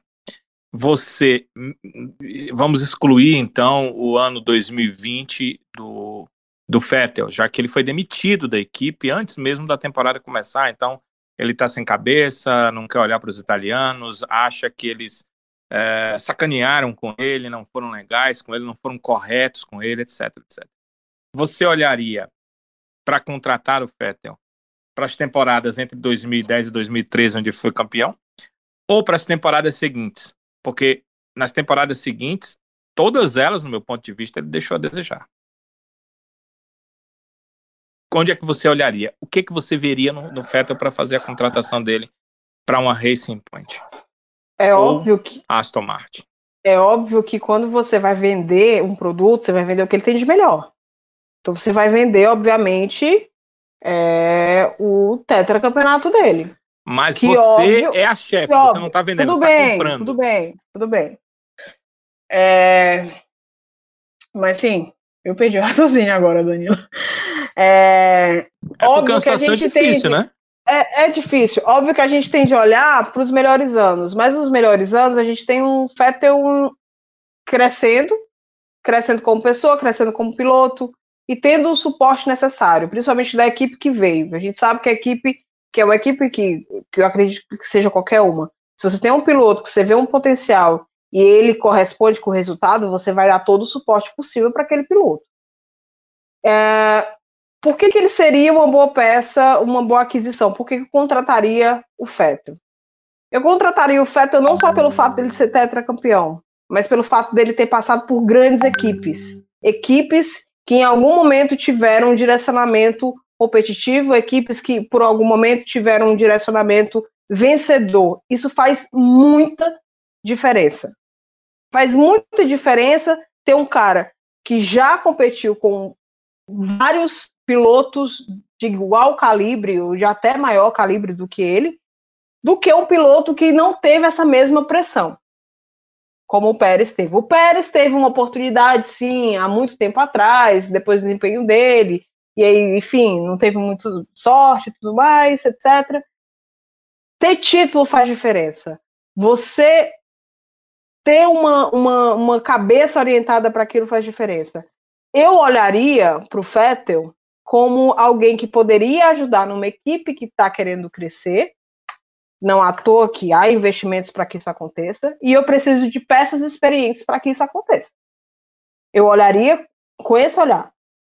Óbvio que eu não vou olhar só o Fettel tetracampeão, porque ele é outra época, é um outro recorte temporal, são outros contextos, é um outro estilo de, de carro, enfim, de, de estrutura do próprio campeonato. É, eu olharia como alguém que sim foi tetracampeão com o, o carro tudo modelado para aquele fim, mas que alguém também que teve experiência por, por, por equipes vencedoras, experiência por pressões, querendo ou não, tudo bem. Eu sei que ele fracassou no, no, no objetivo dele, né, de, de pelo menos chegar próximo, né, que é o que o Hamilton está fazendo agora, chegar próximo ao Schumacher, até ultrapassar o Schumacher, na equipe que o Schumacher foi o rei, né? É, eu sei disso. O mais próximo que ele chegou foi 2018, teve um ótimo desempenho, mas aí naquele GP da Alemanha, aquela coisa toda, né? O ponto de ruptura dele. Mas eu contrataria por isso. E com certeza, uh, um, um grande finale aqui é que, por exemplo, se eu precisar que o Fettel fique numa bolha, ele vai ficar numa bolha. Se eu precisar que o Fettel é, tenha um, um, um, E aqui eu, eu vou estar sendo até um pouco injusta com o Pérez, porque eu sei que ele teve esse senso de coletividade na época das negociações é, da transição da Força Índia para Racing Point. Óbvio que um pouquinho de interesse ele tinha ali de fazer todas essas intermediações. Mas vendo aqui, né, nessa situação atual, uh, de alguém comprometido com a equipe, de alguém comprometido com as pessoas que fazem parte daquela equipe, de simplesmente não se deslocarem ao ponto de colocar todo mundo em risco. Entendeu? Eu posso ter esse compromisso do Fettel. O Fettel se mostra alguém compromissado. O Fettel mostra alguém que pode me ajudar enquanto equipe, que tem esse senso de equipe. Que quando isso acontece, ele pode fazer as coisas acontecerem. E é alguém que nitidamente está precisando de novos ares. Então, assim, não vejo problema nenhum. E não acho que ele tem que deixar a Fórmula 1, tá muito cedo ainda para deixar a Fórmula 1. Sabe? Então é isso, Danilo. Eu contrataria por isso. Cidade. Ok. Hum, eu. Só um complemento aqui. Vocês viram essa informação? Eu tava vendo aqui agora. De que o pós-corrida, né, do Vettel, ele praticamente ficou um minuto sem um falar minuto nada. mudo, exatamente, no rádio. Até colocaram o Binoto no rádio para dizer assim: alô, tá tudo bem? Tem alguém aí? Porque, Mor- pra mim. Morreu? Foi... Exato, tipo isso. Porque Foi sinal de protesto? não é sinal de protesto, é sinal de saco cheio. É, tá- o cara deve É, estar de saco cheio, entendeu? É nem vai falar, tipo, cara, não quero. me deixa. É, me é, é por isso, que deixa. eu, é por isso que eu pergunto, Eu- será que não, não, não é o caso dele pensar em assim, cara, quer saber? Eu tô fazendo, eu tô, tô fazendo nada aqui, eu tô sendo, tô tomando pau de um menino, a, a equipe não vai, não vai me querer pro ano que vem, eu tô tomando pau, o carro não tá legal, sabe? É, mas aí ele é piloto, né, sabe? Ele quer provar exatamente o contrário. Ele quer provar Mas- que ele toma pau do Mas menino, mas não é não por tá culpa conseguindo, dele, mas Danilo. por culpa. Não Mas ele parece, quer. não, viu, ele- Danilo? ele- é, não como? tá aparecendo. Não tá aparecendo. Não, não, Parece tá, pa- é, não tá aparecendo na pista, né? Eu concordo contigo. Mas está aparecendo quando ele abre negociação com uma outra equipe que ele sabe que não vai ser vencedora no ano que vem. Então ah, ele meu tá filho. querendo. Ele tá Mas querendo vai ser melhor, mas vai ser melhor que a Ferrari, vai ser. Não, não, mas Esse eu o- sei, mas aí você tem que ir pro meu Se- raciocínio, se- entendeu? Se os protestos não derem certo, ele vai andar melhor do que a Ferrari. Não, até o com ano que certeza. É, é pronto, é o ponto que eu ia chegar, para pelo menos provar que ele tem. Agora, eu não sei se eu estou sendo maldoso, eu não costumo ser maldoso, mas eu costumo avaliar situações. Eu não sei se eu estou sendo maldoso, mas, ah, meu Deus, será que a, a Lawrence Stroll, será que a, a, a equipe, ela está pensando o seguinte, eu vou trazer o Vettel, tetracampeão do mundo, mas que está em decadência técnica, para correr na equipe, para mostrar o quanto o, o, o, o Stroll, filho, é bom? Se ele tiver resultados parecidos com o Vettel, eu provo para o mundo que eu fiz a coisa certa trazendo ele para minha equipe. Será que isso passa pela cabeça deles? Será que é só maldade minha? Acho que é só maldade minha. É, Mas eu, é, é, eu, tive, eu, eu tive, eu tive essa, esse pensamento, infelizmente maldoso. Eu queria, infelizmente, também dividir com vocês, porque é uma coisa que já há algumas semanas está bem na minha cabeça. Porque é o seguinte: com o Pérez, é, o, o Stroll certamente não vai ter aquela coisa de é, facilidades, porque o Pérez ainda é um cara que ainda imagina que vai ter um futuro, algo aí no futuro promissor. O Vettel é um tetracampeão do mundo. Se ele deixar hoje a Fórmula 1, a história dele como piloto está garantida. Eu não vou dizer que ele vai abrir para o menino, não. Mas ele está. É, é, o, todos estamos vendo, ele toma pau do Leclerc. E aí pode-se dizer, não, mas tem um favorecimento da Ferrari. Sim, esse ano pode ser que tenha, mas ano passado não tinha. Ano passado, pelo contrário, a Ferrari mandou o Leclerc sair para o Vettel passar por ele. E não foi só uma vez. Então, o Leclerc foi mais piloto do que o Vettel no ano passado. Em alguns momentos, o Vettel foi melhor que ele, mas no geral da temporada, o Leclerc foi mais piloto do que ele. Então, quem enxerga isso pode ver nisso uma oportunidade. Mas é, tomara que não seja, tomara que seja só maldade minha, porque aí seria uma ma- maldade muito grande com ele, com o Vettel, e com a história que ele tem dentro da Fórmula 1. E acho também que se ele for para lá, eles estão pensando isso, mas ele vai lá e vai dar pau no filhinho e vai mostrar que a situação não é bem essa, porque eu acho que é, ele ainda tem toda a condição de, de, de ser melhor. Nós vimos, por exemplo, nessa prova, né, que foi que, que é, o piloto preferido acabou fazendo na prova, que eu acho que andou para trás a prova inteira. É aquela coisa, Danilo, eu não boto minha mão no fogo por ninguém. Eu acho difícil, assim, esse pensamento, eu não acho impossível. Mas é, seria uma coisa muito ruim. É, sinceramente, eu acho que o Vettel merece mais. E, assim, pela Racing Point, Aston Martin no ano que vem, se continuar com o desempenho desse ano, porque eu, eu sinto que o Stroll e o Pérez, eles não conseguem distrair tudo do carro. Principalmente porque eu, eu acho o Pérez, principalmente, azarado. Sabe? Ele, ele teve algumas coisas assim que, por azar. E eu acho que se o Vettel chegar com vontade, eu não sinto o Vettel com vontade esse ano. E eu não julgo ele porque o clima deve estar péssimo. Mas se ele chegar com se ele chegar com vontade na Racing Point, na Aston Martin, é, eu acho que ele pode fazer uma boa temporada para aí, como você falou, bater de frente, por exemplo, com a Ferrari, que não vai melhorar, não tem perspectiva de melhorar para o ano que vem. Ia ser lindo, ó. Ia ser lindo. Mas, mas se a gente. Ó, eu ia comentar uma coisa: tem novidade na Ferrari. Sim, eu, Tem, Sim. tem várias novidades na Ferrari, né? O Binotto ele não é mais o chefe técnico e o chefe de equipe, ele é só chefe de equipe agora. E eu não gostei muito dessa decisão, porque eu acho que você tem que ser. Você tem que focar no que você é bom. A não ser que ele, de repente, não saiba mais nada sobre parte técnica, que eu duvido muito. Eu não Eu acho gosto que do era Binotto. nisso que ele era bom, né? É, eu, eu também. Eu achava que ele era bom nisso, né? Tanto é que o, a época de ouro do, do- da Ferrari, ele que estava à frente, né? É, a Ferrari agora criou um novo departamento, um departamento de performance, algum, alguma coisa do tipo, chefiado pelo Henrique Cardilli, né? Vai ser o chefe do departamento. O Henrique, ele era o antigo chefe de aerodinâmica, quase não sai.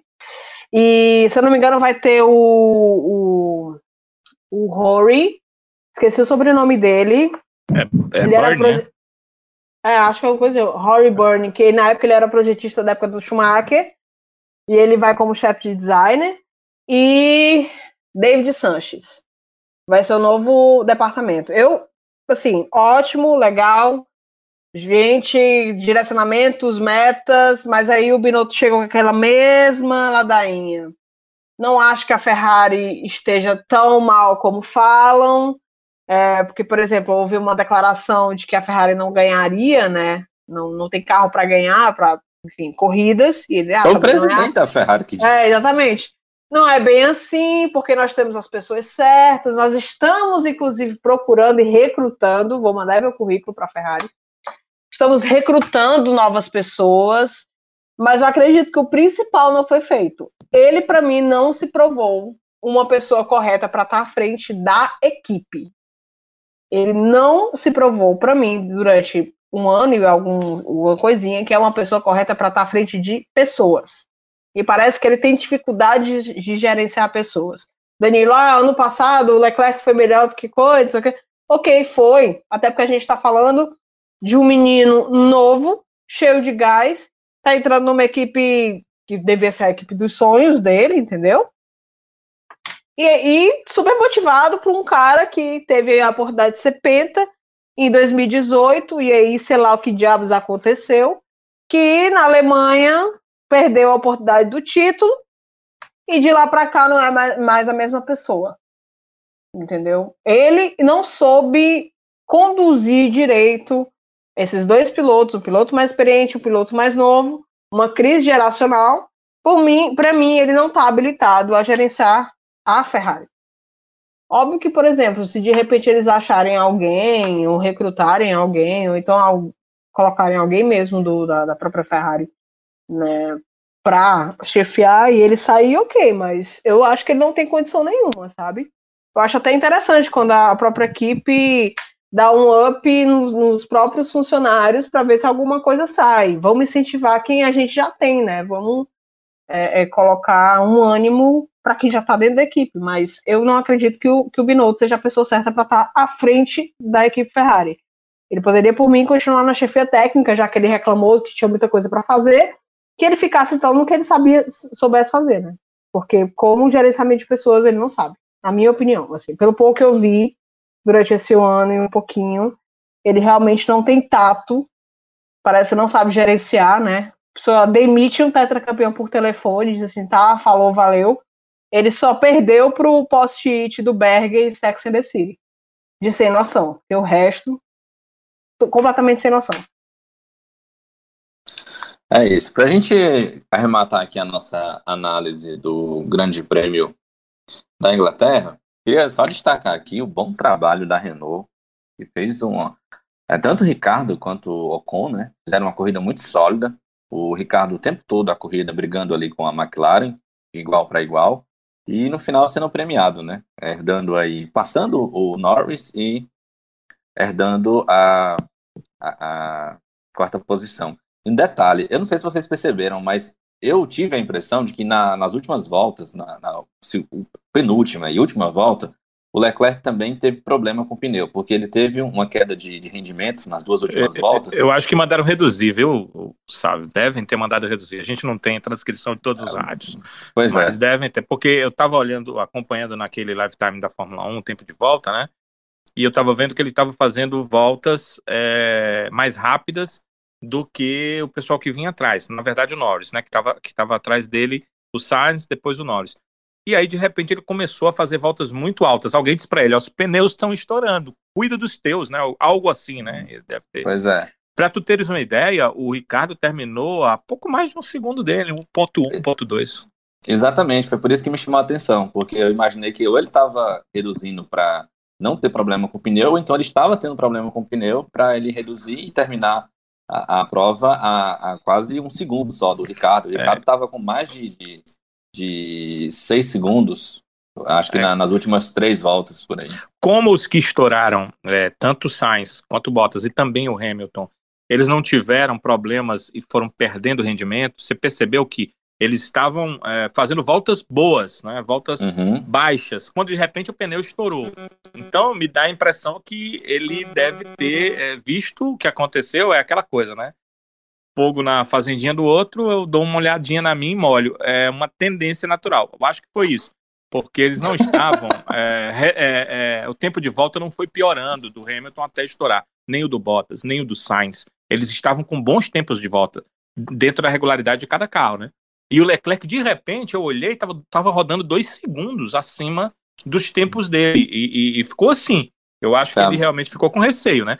Porque poderia ter estourado. Foram, foram equipes diferentes, né? Estourou um carro da. Ah, eu ia rir demais se tivesse estourado. Papoca, menina, eu ia dizer. Minha nossa.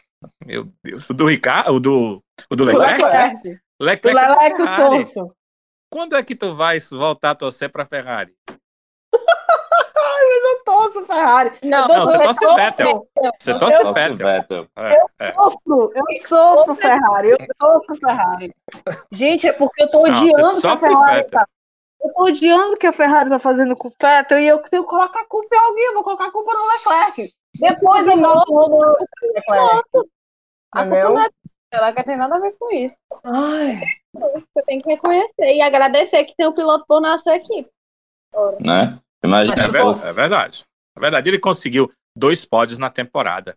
Com, esse, com Com essa carroça, carroça. com a Aí, eu- é, você não pode botar tudo na sorte, não. Daqui a pouco, no final da temporada, ele consegue 4, 5, vai dizer, só foram cinco golpes de sorte. Não pode ser. Não, não- é possível, né? Imagina se você tivesse o Huckenberg na sua equipe. É, aí você ia reclamar de sorte. ai, velho. Crendo. Cara, é pior que o Ia ver o que era bom Huckenberg. pra O sorte. Huckenberg passou o carnaval no Brasil, velho. Nem pra fazer uma sessão de descarrega aqui no Brasil, velho. Pelo amor de Deus. Se ele tivesse vindo aqui em Juazeiro do Norte, pegado ali no, Ora, no Padre Insisto, tinha dado certo, viu? ora. Ele podia, ele podia fazer isso mesmo, ó. Botar ali naquele museuzinho, né? Depois. Sei lá, credencial dele de piloto, que alcançou a graça do pódio. Eu vou, vou apresentar ele pro meu amigo Tony Souza, que é lá de Barbalha. E todo ano é ele que carrega o pau do Santo Antônio, né? Que eles têm lá em Barbalha. Pode ser que ele fazendo isso possa também É, ter nossa. um pouco de sorte. Mas, né? macho, ele quer o pódio, não é casar, não. O pau do, do Santo Antônio é pra casar. Não, é o pau da bandeira. É sorte pra tudo. É ah, sorte. O é? Eu achava é que era isso, só pra né? casar.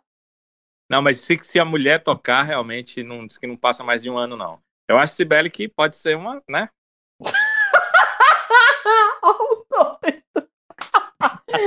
Fala, minha Nossa Senhora. Sim, Escuta pessoal, voltando não, aqui à corrida. não. Voltando aqui à corrida. Lembrando que esse podcast é de Fórmula 1. Pois é. Só arrebatando, então, dizer que foi, de fato, uma ótima corrida da Renault, com P4 e P6, né? Ricardo e, e Ocon. Ocon. E, e destacar também o P7 do Gasly, né? Com o AlphaTauri, uma corrida muito consistente. Tu Danilo viu a alfinetada que o Gasly deu, gente? Na foto Não. que ele postou? Não, ele na não frente vi. do álbum. Ele botou na. Foi. Gente, Tá, cara, com certeza. Eu acho que ele não se recuperou, não, viu? Ora, claro que não, lugar, não se bicho. recuperou, tá não. Agora, eu, ele pe- deve- eu eu percebo pelas corridas do Gasly desde o ano passado até esse que ele tem lugar na Fórmula 1, viu? É, se estivéssemos Sim, sim. numa Fórmula 1 sem que o piloto precisasse gastar dinheiro, ele teria lugar ali em outras equipes. Eu vejo vários ex-pilotos correndo por aí que ele poderia ter melhores lugares em outras equipes também da, da Fórmula 1. é verdade, Danilo. É, algum destaque final, pessoal, da corrida, antes da gente passar para Não. F2? Ah, o nosso querido Lando Norris. Aliás, o capacete do Lando foi um espetáculo para mim. Sensacional. A ideia foi genial. Você quer explicar, Flavinha, qual foi a ideia do, do capacete? Explica aí para os nossos ouvintes. ele fez um. Não foi bem um concurso. Foi algo assim, que ele colocou as crianças para desenharem. A McLaren disponibilizou é, as. é, é, tipo, o capacete para desenhar que os pais imprimiam em casa e as crianças desenhavam. E eles enviavam para a McLaren. E o Lando escolheu o capacete que foi desenhado pela Eva, que tem seis anos. E eu estava assistindo a live. Ele fez uma live para anunciar o capacete. E foi na Twitch, chegou a notificação, eu abri e ele falando. E ele, ele disse que ele escolheu, antes dele mostrar o capacete, fazendo suspense, blá, blá, ele dizendo que escolheu o capacete da Eva porque remetia a ele da infância dele. E como ele, quando ele era criança e, tava, e se apaixonando pelo automobilismo. Ah, eu achei a coisa mais linda. É, assim, eu sou fã, eu sou muito suspeita para falar porque eu sou fã demais do Lando. Mas o que ele vem fazendo assim nas últimas semanas, a, a, a, imagem que ele passa, é... nossa, ele parece ser um cara assim, sensacional. E eu gosto muito dessa imagem que ele está trazendo para a Fórmula 1.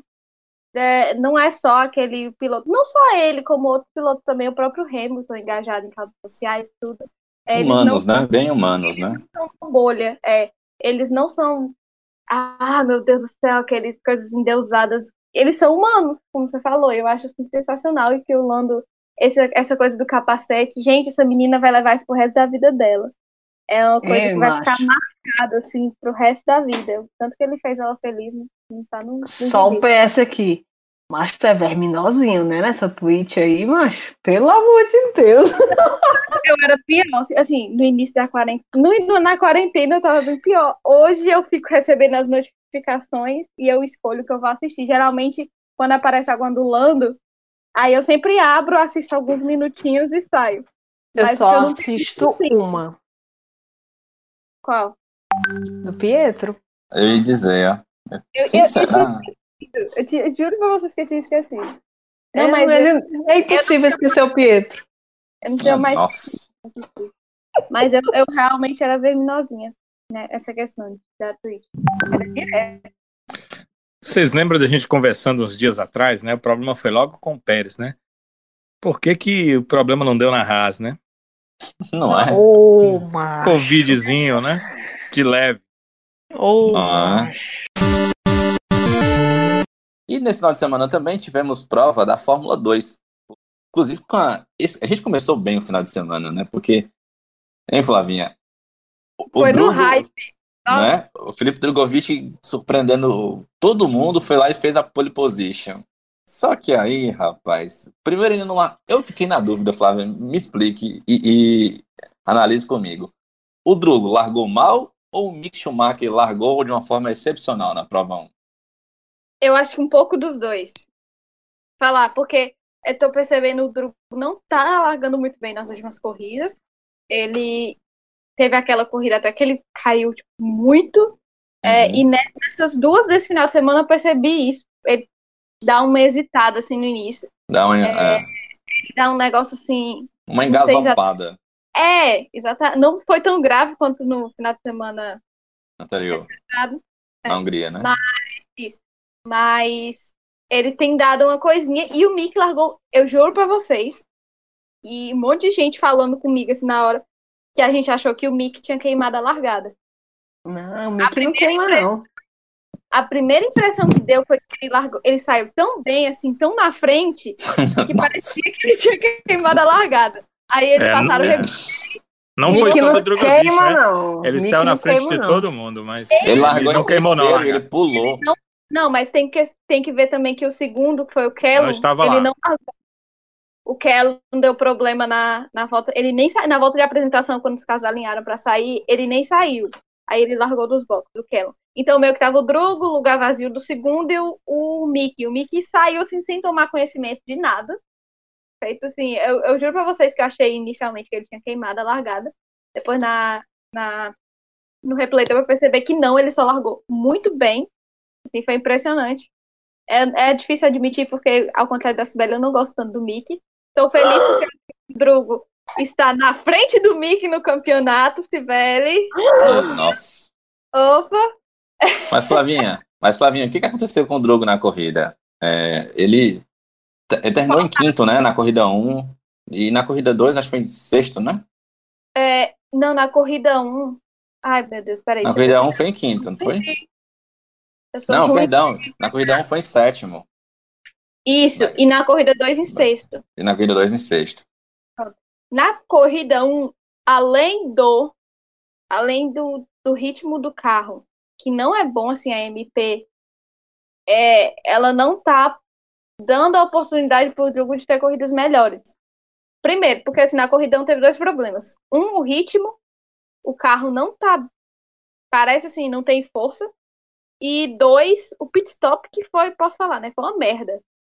Ele perdeu seis segundos no pit stop na corrida 1. Ele poderia ter ganhado um pódio e foi uma merda. Eu fiquei com muita raiva mesmo, assim, MP. Nossa, todo final de semana passando raiva com a MP. Mas a, a pole dele foi espetacular e ele não consegue manter o ritmo na corrida. Na, é, eu, eu não vou comparar o Williams com a MP, mas é a lógica ali do George com ele. O George consegue ainda extrair o máximo do carro para fazer um quali bom, mas na corrida não tem ritmo.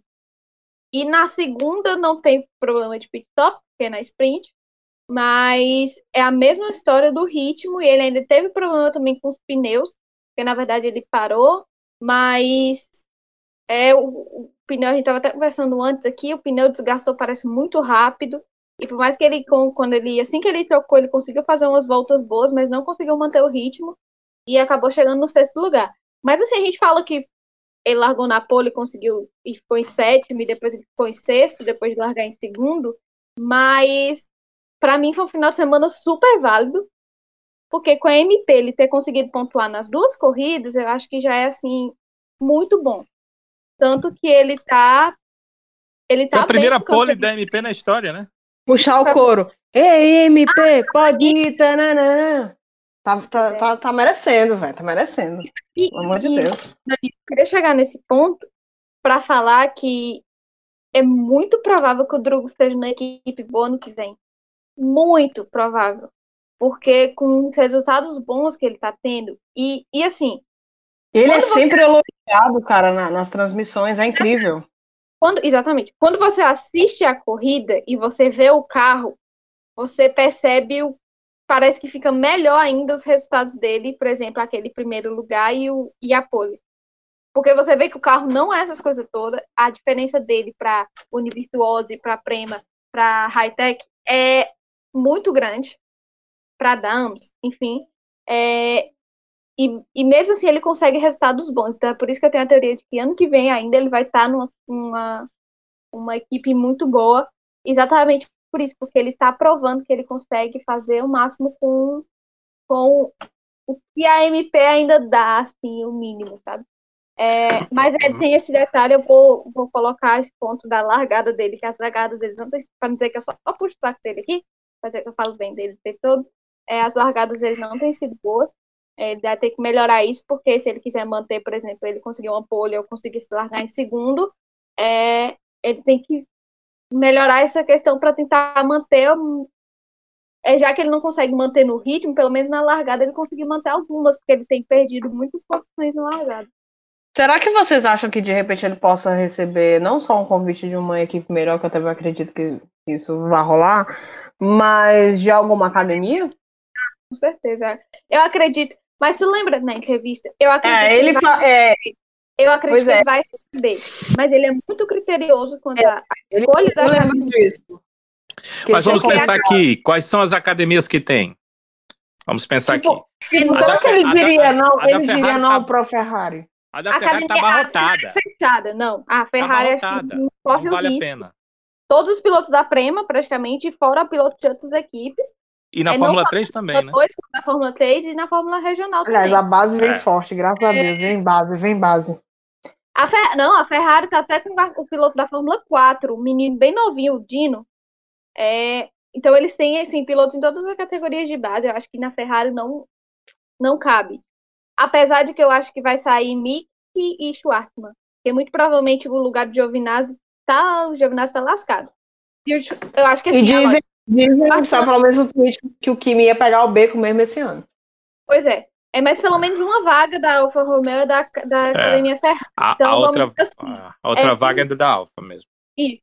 É, exatamente. Então vamos dizer que é o Schwartzman ou o Mick. O Mick eu acho que iria pelo nome. Porque, sinceramente, ele não tá essas coisas, não é essas coisas todas. O Schwartzman, eu acho que se vencer, vai ele. Porque Tenho certeza, vai sim. Exatamente. Ei, mas ele tá se garantindo demais, pelo amor de Deus, Putz. Assim, esse final de semana, na verdade. Na verdade, Não foi corrida, bem, né? Ele não foi bem, mas era volta rápida por, por trás de volta rápida, viu, direto? foi ruim isso, a, a corrida. Aí a primeira corrida dele também, ele não conseguiu. Então ele acabou ficando lá atrás. Mas, assim, no geral, ele é o piloto com mais vitórias. Ele tem duas, né? Até agora não repetiu nenhum outro piloto a vencer, só ele, que venceu duas corridas. Então Verdade. ele tá na Fórmula 2. Então, muito provavelmente o Schwartzman sobe, porque eu acho que esse campeonato é dele, esse ano. Aí sobra o quê? Academia Renault pro Drogovic, né? Renault E também já tá, tem. Eu tá que abarrotado de piloto, piloto. né? Eu não A ia pra Red- Renault, não, porque a Renault prefere botar um véi de volta do que pegar A o Red- menino novo. Não ia, não. Que eu não queria. Eu A não, Red Bull, o é, Red Bull é uma loucura, né? Fa- Pra- fatal- fatalmente, eu acho, sabe o que, Flávio? Que se ele conseguisse esse ano a pontuação pela Fórmula 2, a Red Bull do jeito que ela está e que ela né, costuma pegar os pilotos assim, ele pode- poderia ser ah, uma porta de entrada, né? Mas eu imagino. Eu acho que não, eu não sei se vale a pena, sabe? Real, porque. Se for um lugar na Fórmula 1, aí eu acho que vale. É, não, mas eu acho que tem muito piloto na frente dele pela academia Red Bull. Mas a Red Bull não tem isso não, Flávio. A Red Bull não tem é- isso não. por exemplo, A Red Bull É, que foi ela- ela- melhor, ela- ela você tinha uma academia potencial. Gigantesca, É, ela pegou o Verstappen lá atrás e trouxe. Entendeu? Ah, É, o que de- é, depende de potencial. Sim, é ponto tem e uma potencial. hierarquia, né, de É, vaga. Pelo não tem. eu entendi de assistir entrevistas dele, de, da entrevista que ele deu pra gente, é que ele só vai assinar com a academia se ele tiver a certeza que essa academia vai dar uma vaga pra ele na Fórmula 1. Ele não vai desperdiçar de poder assinar com outra equipe, porque ele tá preso em uma. Tipo, em uma academia. Então, aí eu acho que tirando essas, tem ainda da Williams, que eu acho Não Tem- vale, né? Não vale. que vale, mas tem o Aitken, tem o, E o o Ticton. o Nissan também é, não? E É o Ron Sandy também. Muito por causa do dinheiro, né? Mas É. O Ticton foi expulso da, da, da academia Red, Red Bull. Bull. Né? É, Então. É, você mostra, ele mostra que tem qualidade. O não é o. mas o, Ticton, é, o, menino, o menino com nome de, ono, de onomatopeia, né? o TikTok, o TikTok. É... Não, ele venceu a corrida, a, a sprint. Mas eu não é- gosto dele por todos os é problemas de piloto, caráter que ele tem. Mas, enfim. É, Eu acho que é muito complicado. A academia é uma... pode ser uma ótima porta de entrada para a Fórmula 1, mas também pode te atrasar um pouquinho. É, Verdade. A McLaren não Mas- tem academia, não, né, Flávio? Não, academia não, mas, por exemplo, o Lando era da. Na, quando o Lando estava nas categorias de base, ele já tinha Sim. um contato com a McLaren. Tipo, Sim, eu lembro. é, é piloto de teste, essas coisas. É, ele até tem uma história engraçada quando o Zac Brown falou com ele que ele ia assumir a equipe. Mas enfim. é, quero- Poderia ser um caminho, né, pra ele. poderia ser um caminho. E eu, eu, eu, na verdade, eu gostaria muito de ver o Drew com a McLaren. É, acho que Pois é, das equipes que eu, isso. vejo, que eu vejo mais possível dele tá é a McLaren. Primeiro, porque a McLaren não, acho que não tá vinculada com nenhum piloto mais novo. Eu acho que não. Não tenho Também certeza. acho que não. Era o Mas- sete câmara, né? Não tá mais. Sim, mas isso E o Ricardo vai levar pau do, do Lando Norris ano que vem. Falha, meu Deus. Enfim, eu acho que eu, eu ia eu chegar nesse ponto. A Red Bull eu acho que não, não vale, a não ser que tenha certeza que ele iria para um AlphaTauri, por exemplo. É, a Mercedes, o George tá aí penando na Williams, tentando ir para a Mercedes, não vai, então acho que não vai. É, a Williams também não dá certo. A Renault tá um monte aí também de piloto na frente. A Academia Ferrari também tá um monte de piloto. Então acho que não, de academia, eu acho Tá que não seria uma complicado. boa escolha, sabe? Eu acho que ele é melhor ele focar para ir para o ano que vem para equipe boa e tentar um contrato, por exemplo, com a McLaren ou alguma outra equipe que, que quem, quem, quem contrataria ele além desses pilotos de academia? Vamos ver, acho que É complicado. A Haas ou a, a Aston Martin, que não tem uma academia de pilotos, mas acho que é uma situação complicada. Sabe o que, é que eu fico com pena dele hoje estar na, na MP? É a questão ah, dele ter que fazer um segundo ano de Fórmula 2. Porque Isso. imagina com a qualidade que ele está demonstrando na Fórmula 2, se ele tivesse um carro realmente em condição de vencer corridas, porque ele- quando ele ganhou a corrida, ele ganhou no braço, né? Ele ganhou Sim, no braço dele. Foi Se ele, espetacular. se ele tivesse um carro minimamente em condição de vencer corridas, é, uma arte, uma Univirtuose, é, Mas eu não sei não, viu, Danilo? Sabe por quê? O Nick Como? De Vries ano passado. Entende? Tipo, mesmo um carro Sim. bom, mesmo vencendo na Fórmula 2, ele não conseguiu uma vaga na Fórmula 1. Meu pobre foi, foi, foi, foi pro- pro INSS. Sim, né, não, coitado. tudo bem, mas é, se você consegue no primeiro ano se mostrar para o mundo da Fórmula 1, se você consegue no seu primeiro ano, é, essa Sim. mostra, normalmente, prestem atenção quais foram os pilotos que fizeram isso no primeiro ano. Foi o Hamilton, foi o Leclerc. Né? Foram pilotos que ah, todo mundo olhou com outro, outros olhos para ele. O Drogovic está fazendo, do ponto de vista dele como piloto, uma temporada como essa. Para chegar É, no primeiro tá ano e chamando- aparecer para o mundo. Só que a MP tá barrando ele nisso. A gente nem pode colocar toda a culpa na equipe. Ela é uma equipe média, né? Ele mesmo contou pra gente, né, que a ideia dele era competir no primeiro ano numa equipe média. Ela é uma equipe média. O Drogovic não fez uma grande Fórmula 3, porque ele contou também pra gente na entrevista, né? O carro era muito ruim. O carro Uhum. foi piorando durante a temporada. Eu até disse pra ele, eu vi você crescendo, você tirou um sexto lugar, de repente não conseguiu mais pontos, e ele contou que o carro foi piorando durante. Houve N problemas na equipe durante a temporada. Aí, quem é- como é que uma equipe da Fórmula 2 top vai é, ter interesse num piloto que foi mal na Fórmula 3 no ano anterior? Esse foi o grande problema do Drogovic, porque ele vinha de uma Eurofórmula onde ele foi Muito sensacional. Aí chegou na Fórmula 3 e aí todo mundo ficou pensando: ah, não, é porque a Euro, Eurofórmula é muito fraca. Ninguém olhou e disse: olha, a Eurofórmula tem mais de 20 anos. Nunca ninguém fez isso para poder entender mais ou menos a situação dele. Ele conseguiu uma vaga na MP, ele tinha que ir mesmo, foi para a equipe, está mostrando que é um excelente piloto, mas a equipe não lhe dá condição de no primeiro ano ser campeão. Que era, eu sonhava que isso pudesse acontecer, porque certamente abriria os olhos das equipes de Fórmula 1. É muito interessante a Fórmula 1.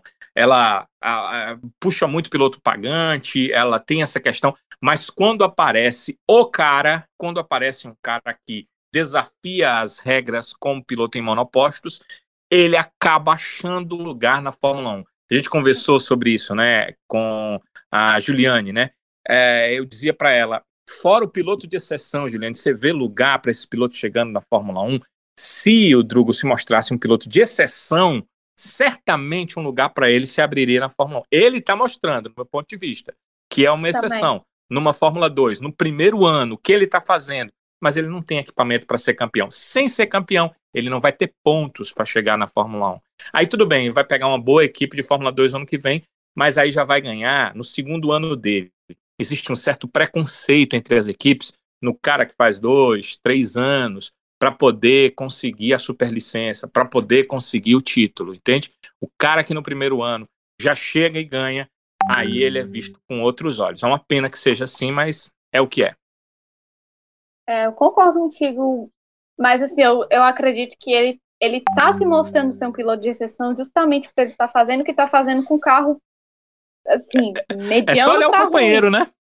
É só olhar o Matsushita no dia que ele fez Que não é ruim, viu? Não é, não é um piloto ruim. É, tá, tá 50 anos na Fórmula 2, mas ele o, o, no dia da pole, o Matsushita acho que ficou na classificação em 11 primeiro. Décimo primeiro. Não me engano. Então, Foi décimo assim, primeiro, certeza. É, você já, já tem um. O que ele faz é muito quando você compara com o, o companheiro, fica maior ainda. Então, eu acho que dentro da, das possibilidades que ele tem, ele está mostrando ser um piloto de exceção, sabe? Tá mostrando ser um piloto fora da curva mesmo. É, mas aí eu não sei se isso vai ser suficiente para as equipes, justamente por esses pontos que você colocou. Mas eu vejo eu tenho muita esperança na McLaren, não vou mentir para vocês, eu, tenho, eu gosto da McLaren, eu gosto do grupo, então eu, eu, vejo essa coisa, pela McLaren não ter essa coisa da academia, então elas não se prendem a alguns pilotos, é, e por, por eles investirem também nesses talentos novos, o BJ e o Lando Norris. É, mas eu, eu tenho assim, confiança que se o Drogo não conseguir nada até o final desse ano, é, questão de alguma ligação com a Fórmula 1, no ano que vem ele consegue. Vamos torcer por isso, porque ele tá com cara que vai ser o próximo brasileiro na Fórmula 1, pelos resultados que ele vem conseguindo. A não ser que o Sete Câmara consiga lugar na AlphaTauri ano que vem, que provavelmente o jogo não vai estar ano que vem. Mas, tirando isso, acho que ele vai ser o nosso próximo, não sei, alguém brigando lá em cima. O brasileiro brigando lá em cima mesmo. A nossa torcida, né, Flavinha? Vamos torcer para que ele possa. É um cara talentoso, tem demonstrado isso. Os resultados dele não tem, tem sido bons, né? Mas poderiam ter sido melhores. Mas a gente sabe que é um cara talentoso, a gente fica, claro, na torcida para que ele consiga êxito naquilo que ele espera para a carreira dele. Pessoal, vamos chegando aqui ao fim do nosso episódio. A gente não fez algo que deveríamos ter feito, mas vamos fazer agora no final. Eleger o lesado e o avexado do GP da Inglaterra. Antes, é claro, da gente fazer aqui a nossa votação, tenho que agradecer a participação dos nossos queridos avechados também no Twitter, que nos ouvem e participam da nossa eleição, que a gente tem feito desde então, é, lá no nosso Twitter também, onde você participa, comenta a sua opinião, quem foi para você o lesado e quem foi o avexado no nosso podcast. O Ricardo Banniman, é Banniman mesmo, né, Sibeli? Ricardo Banho, a Sibeli fez um sinalzinho aqui de balançar a cabeça, ela não falou nada, mas eu vi aqui que ela sinalizou positivo. O Ricardo Banniman voltou aqui com a gente, disse para diz ele que o lesado foi o Grosjean, porque fica freando onde não deve, e o avexado foi o Albon, que mesmo fazendo bobagem no começo se recuperou bem. O Eduardo Cassola Filho Espero que esteja certo a pronúncia do sobrenome dele. Cassola ou É, Casola? é isso mesmo. Os dois são podcasters também, né? Ah, legal. Um abraço então para os nossos queridos amigos podcasters que estão aqui com a gente. O lesado para ele foi o mecânico da Racing Point que apertou demais o parafuso do carro do Huckenberg. Nossa, genial, Eduardo. E o abechado para ele disse que não tem como não ser o Hamilton. Genial esse post. O Biruta, né? Diz aqui que o lesado para ele foi o Stroll, talvez com o carro não estivesse em boas condições, mas com certeza é um carro de competição. E o avexado para ele foi o Gasly. O cabra botou para voar as bandas. Foi isso mesmo, viu? Parece se garantir demais o Gasly. O Anderson Barreto diz aqui que o lesado foram o Kvyat e o Bottas. Rapaz, eu- vou discordar um pouquinho, viu, Anderson? Porque o pobre do Kvyat teve o pneu furado. Foi vacilo dele, Foi. não. Foi. E o Bottas também. E o Bottas também. O primeiro... Mas o Bottas pode ser. Meu pode- Deus do céu. Não, e o melhor foi a Eu sabia que ia justificativa dele. acontecer isso. Bottas é cadeira cativa, meu filho. Se Não é? conforme. E o melhor, o melhor foi a justificativa Pessoal dele. aqui senta Bottas. Literalmente. É. O Anderson disse que o, o, o Kvyat, porque por causa da agressividade, a troco de nada em cima da da câmera, do câmera, né? É verdade. É verdade. Foi, foi meio Deus. imbecil. Eu, como diria aquele amigo nosso, né, Danilo? Hum. Imbecil. Imbecil. É. E o segundo foi que nem um golfinho. No início faz gracinha e depois se ferra e fica fora do pódio. Foi tipo isso. E o avexado pra ele, é claro, foi o Hamilton. O Adalto Júnior também disse que o lesado foi o Kvyat, o avexado o Hamilton. E o Luiz Ferreira Júnior. Engraçado que o Luiz Ferreira eh, postou no nosso Twitter, antes mesmo da gente fazer a postagem lá da eleição, o Luiz já estava perguntando: e aí, pessoal, cadê a eleição? Não vai ter, não? Avexado ele. Tá vexado. Aí é fechado, viu? Avexado. Mas um abraço, então, Luiz. E para ele, o lesado foi o Bottas e o avexado foi o Hamilton. Mas o que, o que, é que o cara vê no bo- do Bottas? O que foi É que o isso Bottas aí, fez de Luiz. errado? Muito bom. Macho, Sinceramente, Bottas existe, fez macho. Bottas vamos lá, pessoal, existe. votação. Se conforma. Posso começar? Vai lá, Flavinha. Não, no Bottas não, né, Flavinha? Não, vou votar não. Vou votar no Grosjean porque eu achei paia demais. Achei muito ruim ele ter feito. Ele mudou de direção na frente do, Gas, do Sainz, foi advertido e depois fez a mesma coisa com o Ricardo. Então, vou votar nele, pra lesado. É vacilando demais, ele já não é um bom piloto, a gente já sabe. Assim, bom piloto tem que ser porque tá lá, né? Mas ele já faz as besteiras dele ainda. A Netflix Não tá bancando ele, macho. Parece, viu? E o Avechado, pra não botar Hamilton, que eu acho que hoje, por mais que ele merecia, a gente tem a política de não votar no Hamilton no Avechado e não votar nas Williams no lesado. Eu vou votar no Ricardo. Tá Ele bem isso, uma ba- macho. Ele fez uma baita corrida e ficou em quarto. Igual a Pra- mim, mano. Não? Então pronto, Avechado pra mim é o Ricardo, Avechado pra mim é o Grosjean. Volto com a relatora aí. Igualzinho. A Nos dois? igual, né, Sibeli? Nos dois, foi igualzinho. Dá. O Ricardo com a Renault, cara, com a Renault. A Ricardo tá Renault. com a Renault. E o lesado abestado do Grosjean. Tava com saudade do Grosjean. Grosjean sendo Grosjean. Pois é, tava com saudade. Tava com saudade. E aí, Danilão? Pra mim, o lesado foi o Lance Stroll. Como é que ele consegue? Só porque tá pintada de rosa, colocar uma Mercedes é, lá atrás, quase não marcar pontos. Acho que se tivesse mais umas cinco voltas, ele não marcaria pontos. E, é, e foi o Hamilton avexado. Dessa vez ele merece, eu vou votar nele. Foi, foi o Hamilton, com menções honro- honrosas para os que vocês citaram, né? Citados aí pelos nossos internautas. O Gasly realmente fez uma boa prova, uma ótima recuperação.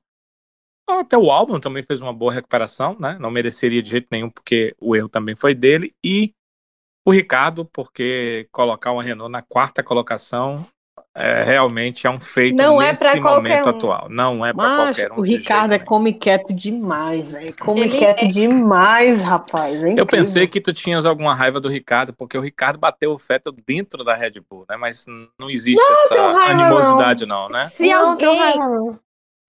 Não existe uma pessoa que não goste do Ricardo.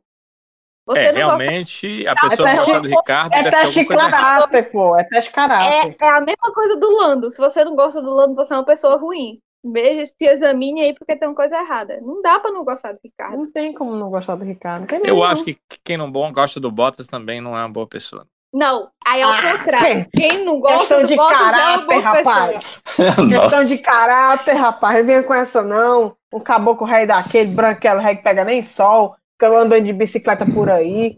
Ah, anda de bicicleta, macho. Tá na Fórmula 1. Ora, tô Meu cantando duas rodas mesmo. Ora, mas rapaz. Sabe, ele deve estar morto de preocupado. Liso, Rapaz, preocupadíssimo. pense, viu? Ele não vai nem dormir depois que Vai esse não, episódio. vai não, vai não. Tomara que ele só escute amanhã, que é para dar tempo, né? De manhã, né? Para poder à noite já estar bem em paz consigo mesmo. Aqui as vi- minhas vibrações, as minhas vibrações por É. Ó. Danilo, ele fica lá pensando, no meio da corrida, ele fica pensando, ah, pô, o pessoal da Vechados vai me cornetar. Não, e quando, e, quando, e quando o pneu estourou?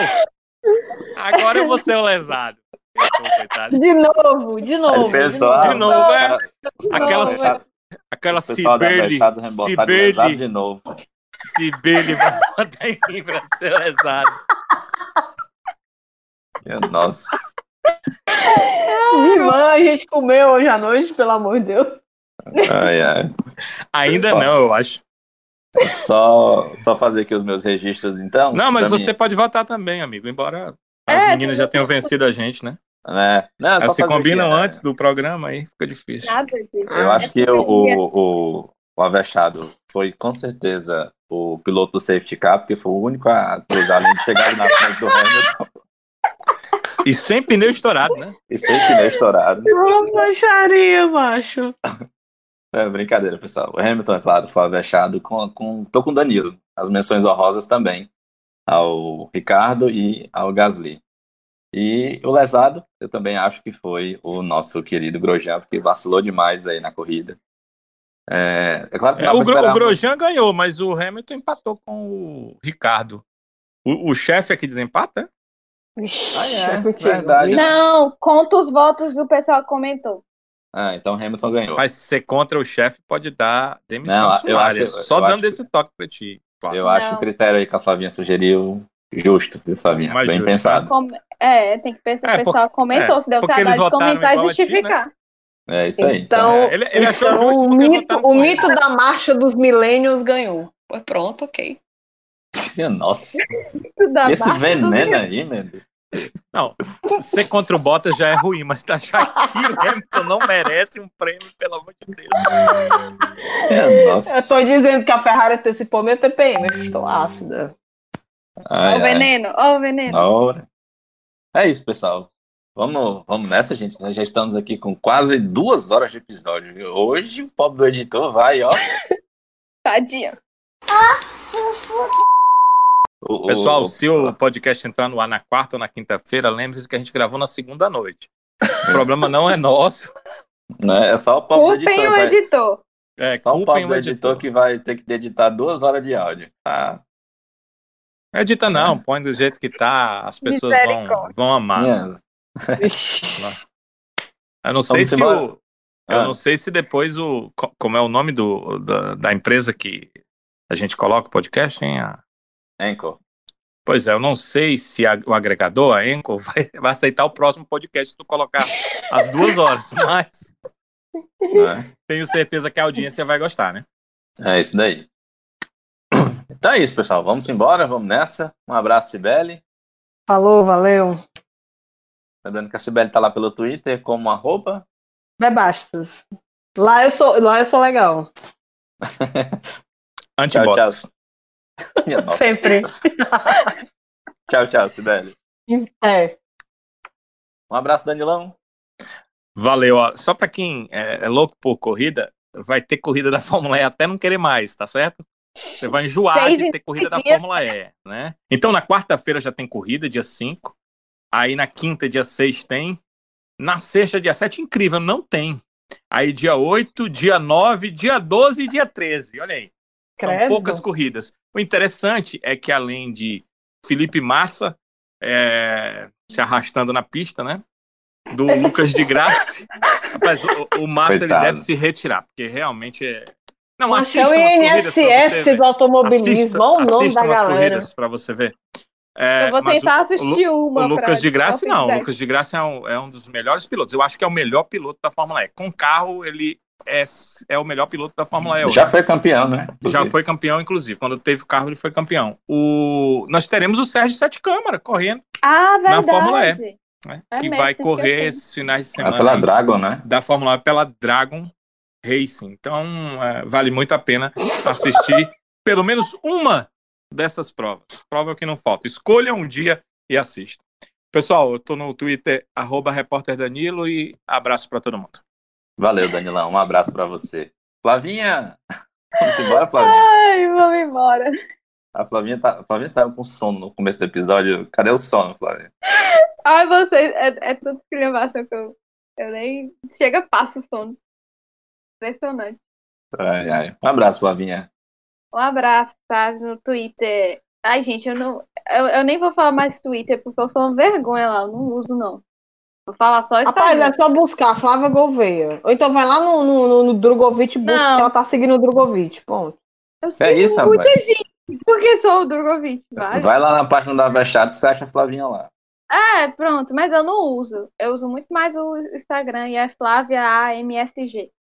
Tá? E Ela usa mais o Instagram, bota dois stories, usa mais o Instagram. dois. ó, eu fico me controlando, porque se eu fosse postar tudo que eu queria, eu acho que. Ia ser que nem eu. eu- meu Deus, deixa eu parar.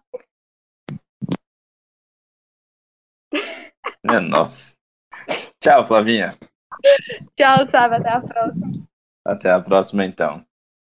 É isso, pessoal. Então, um abraço para todo mundo. Lembrando que eu também tô lá pelo Twitter, arroba o Manfredines, o Twitter da Avechados, Avechados Podcast. Agradecendo a todo mundo que comenta, interage, participa da nossa votação. Um agradecimento especial a todos vocês.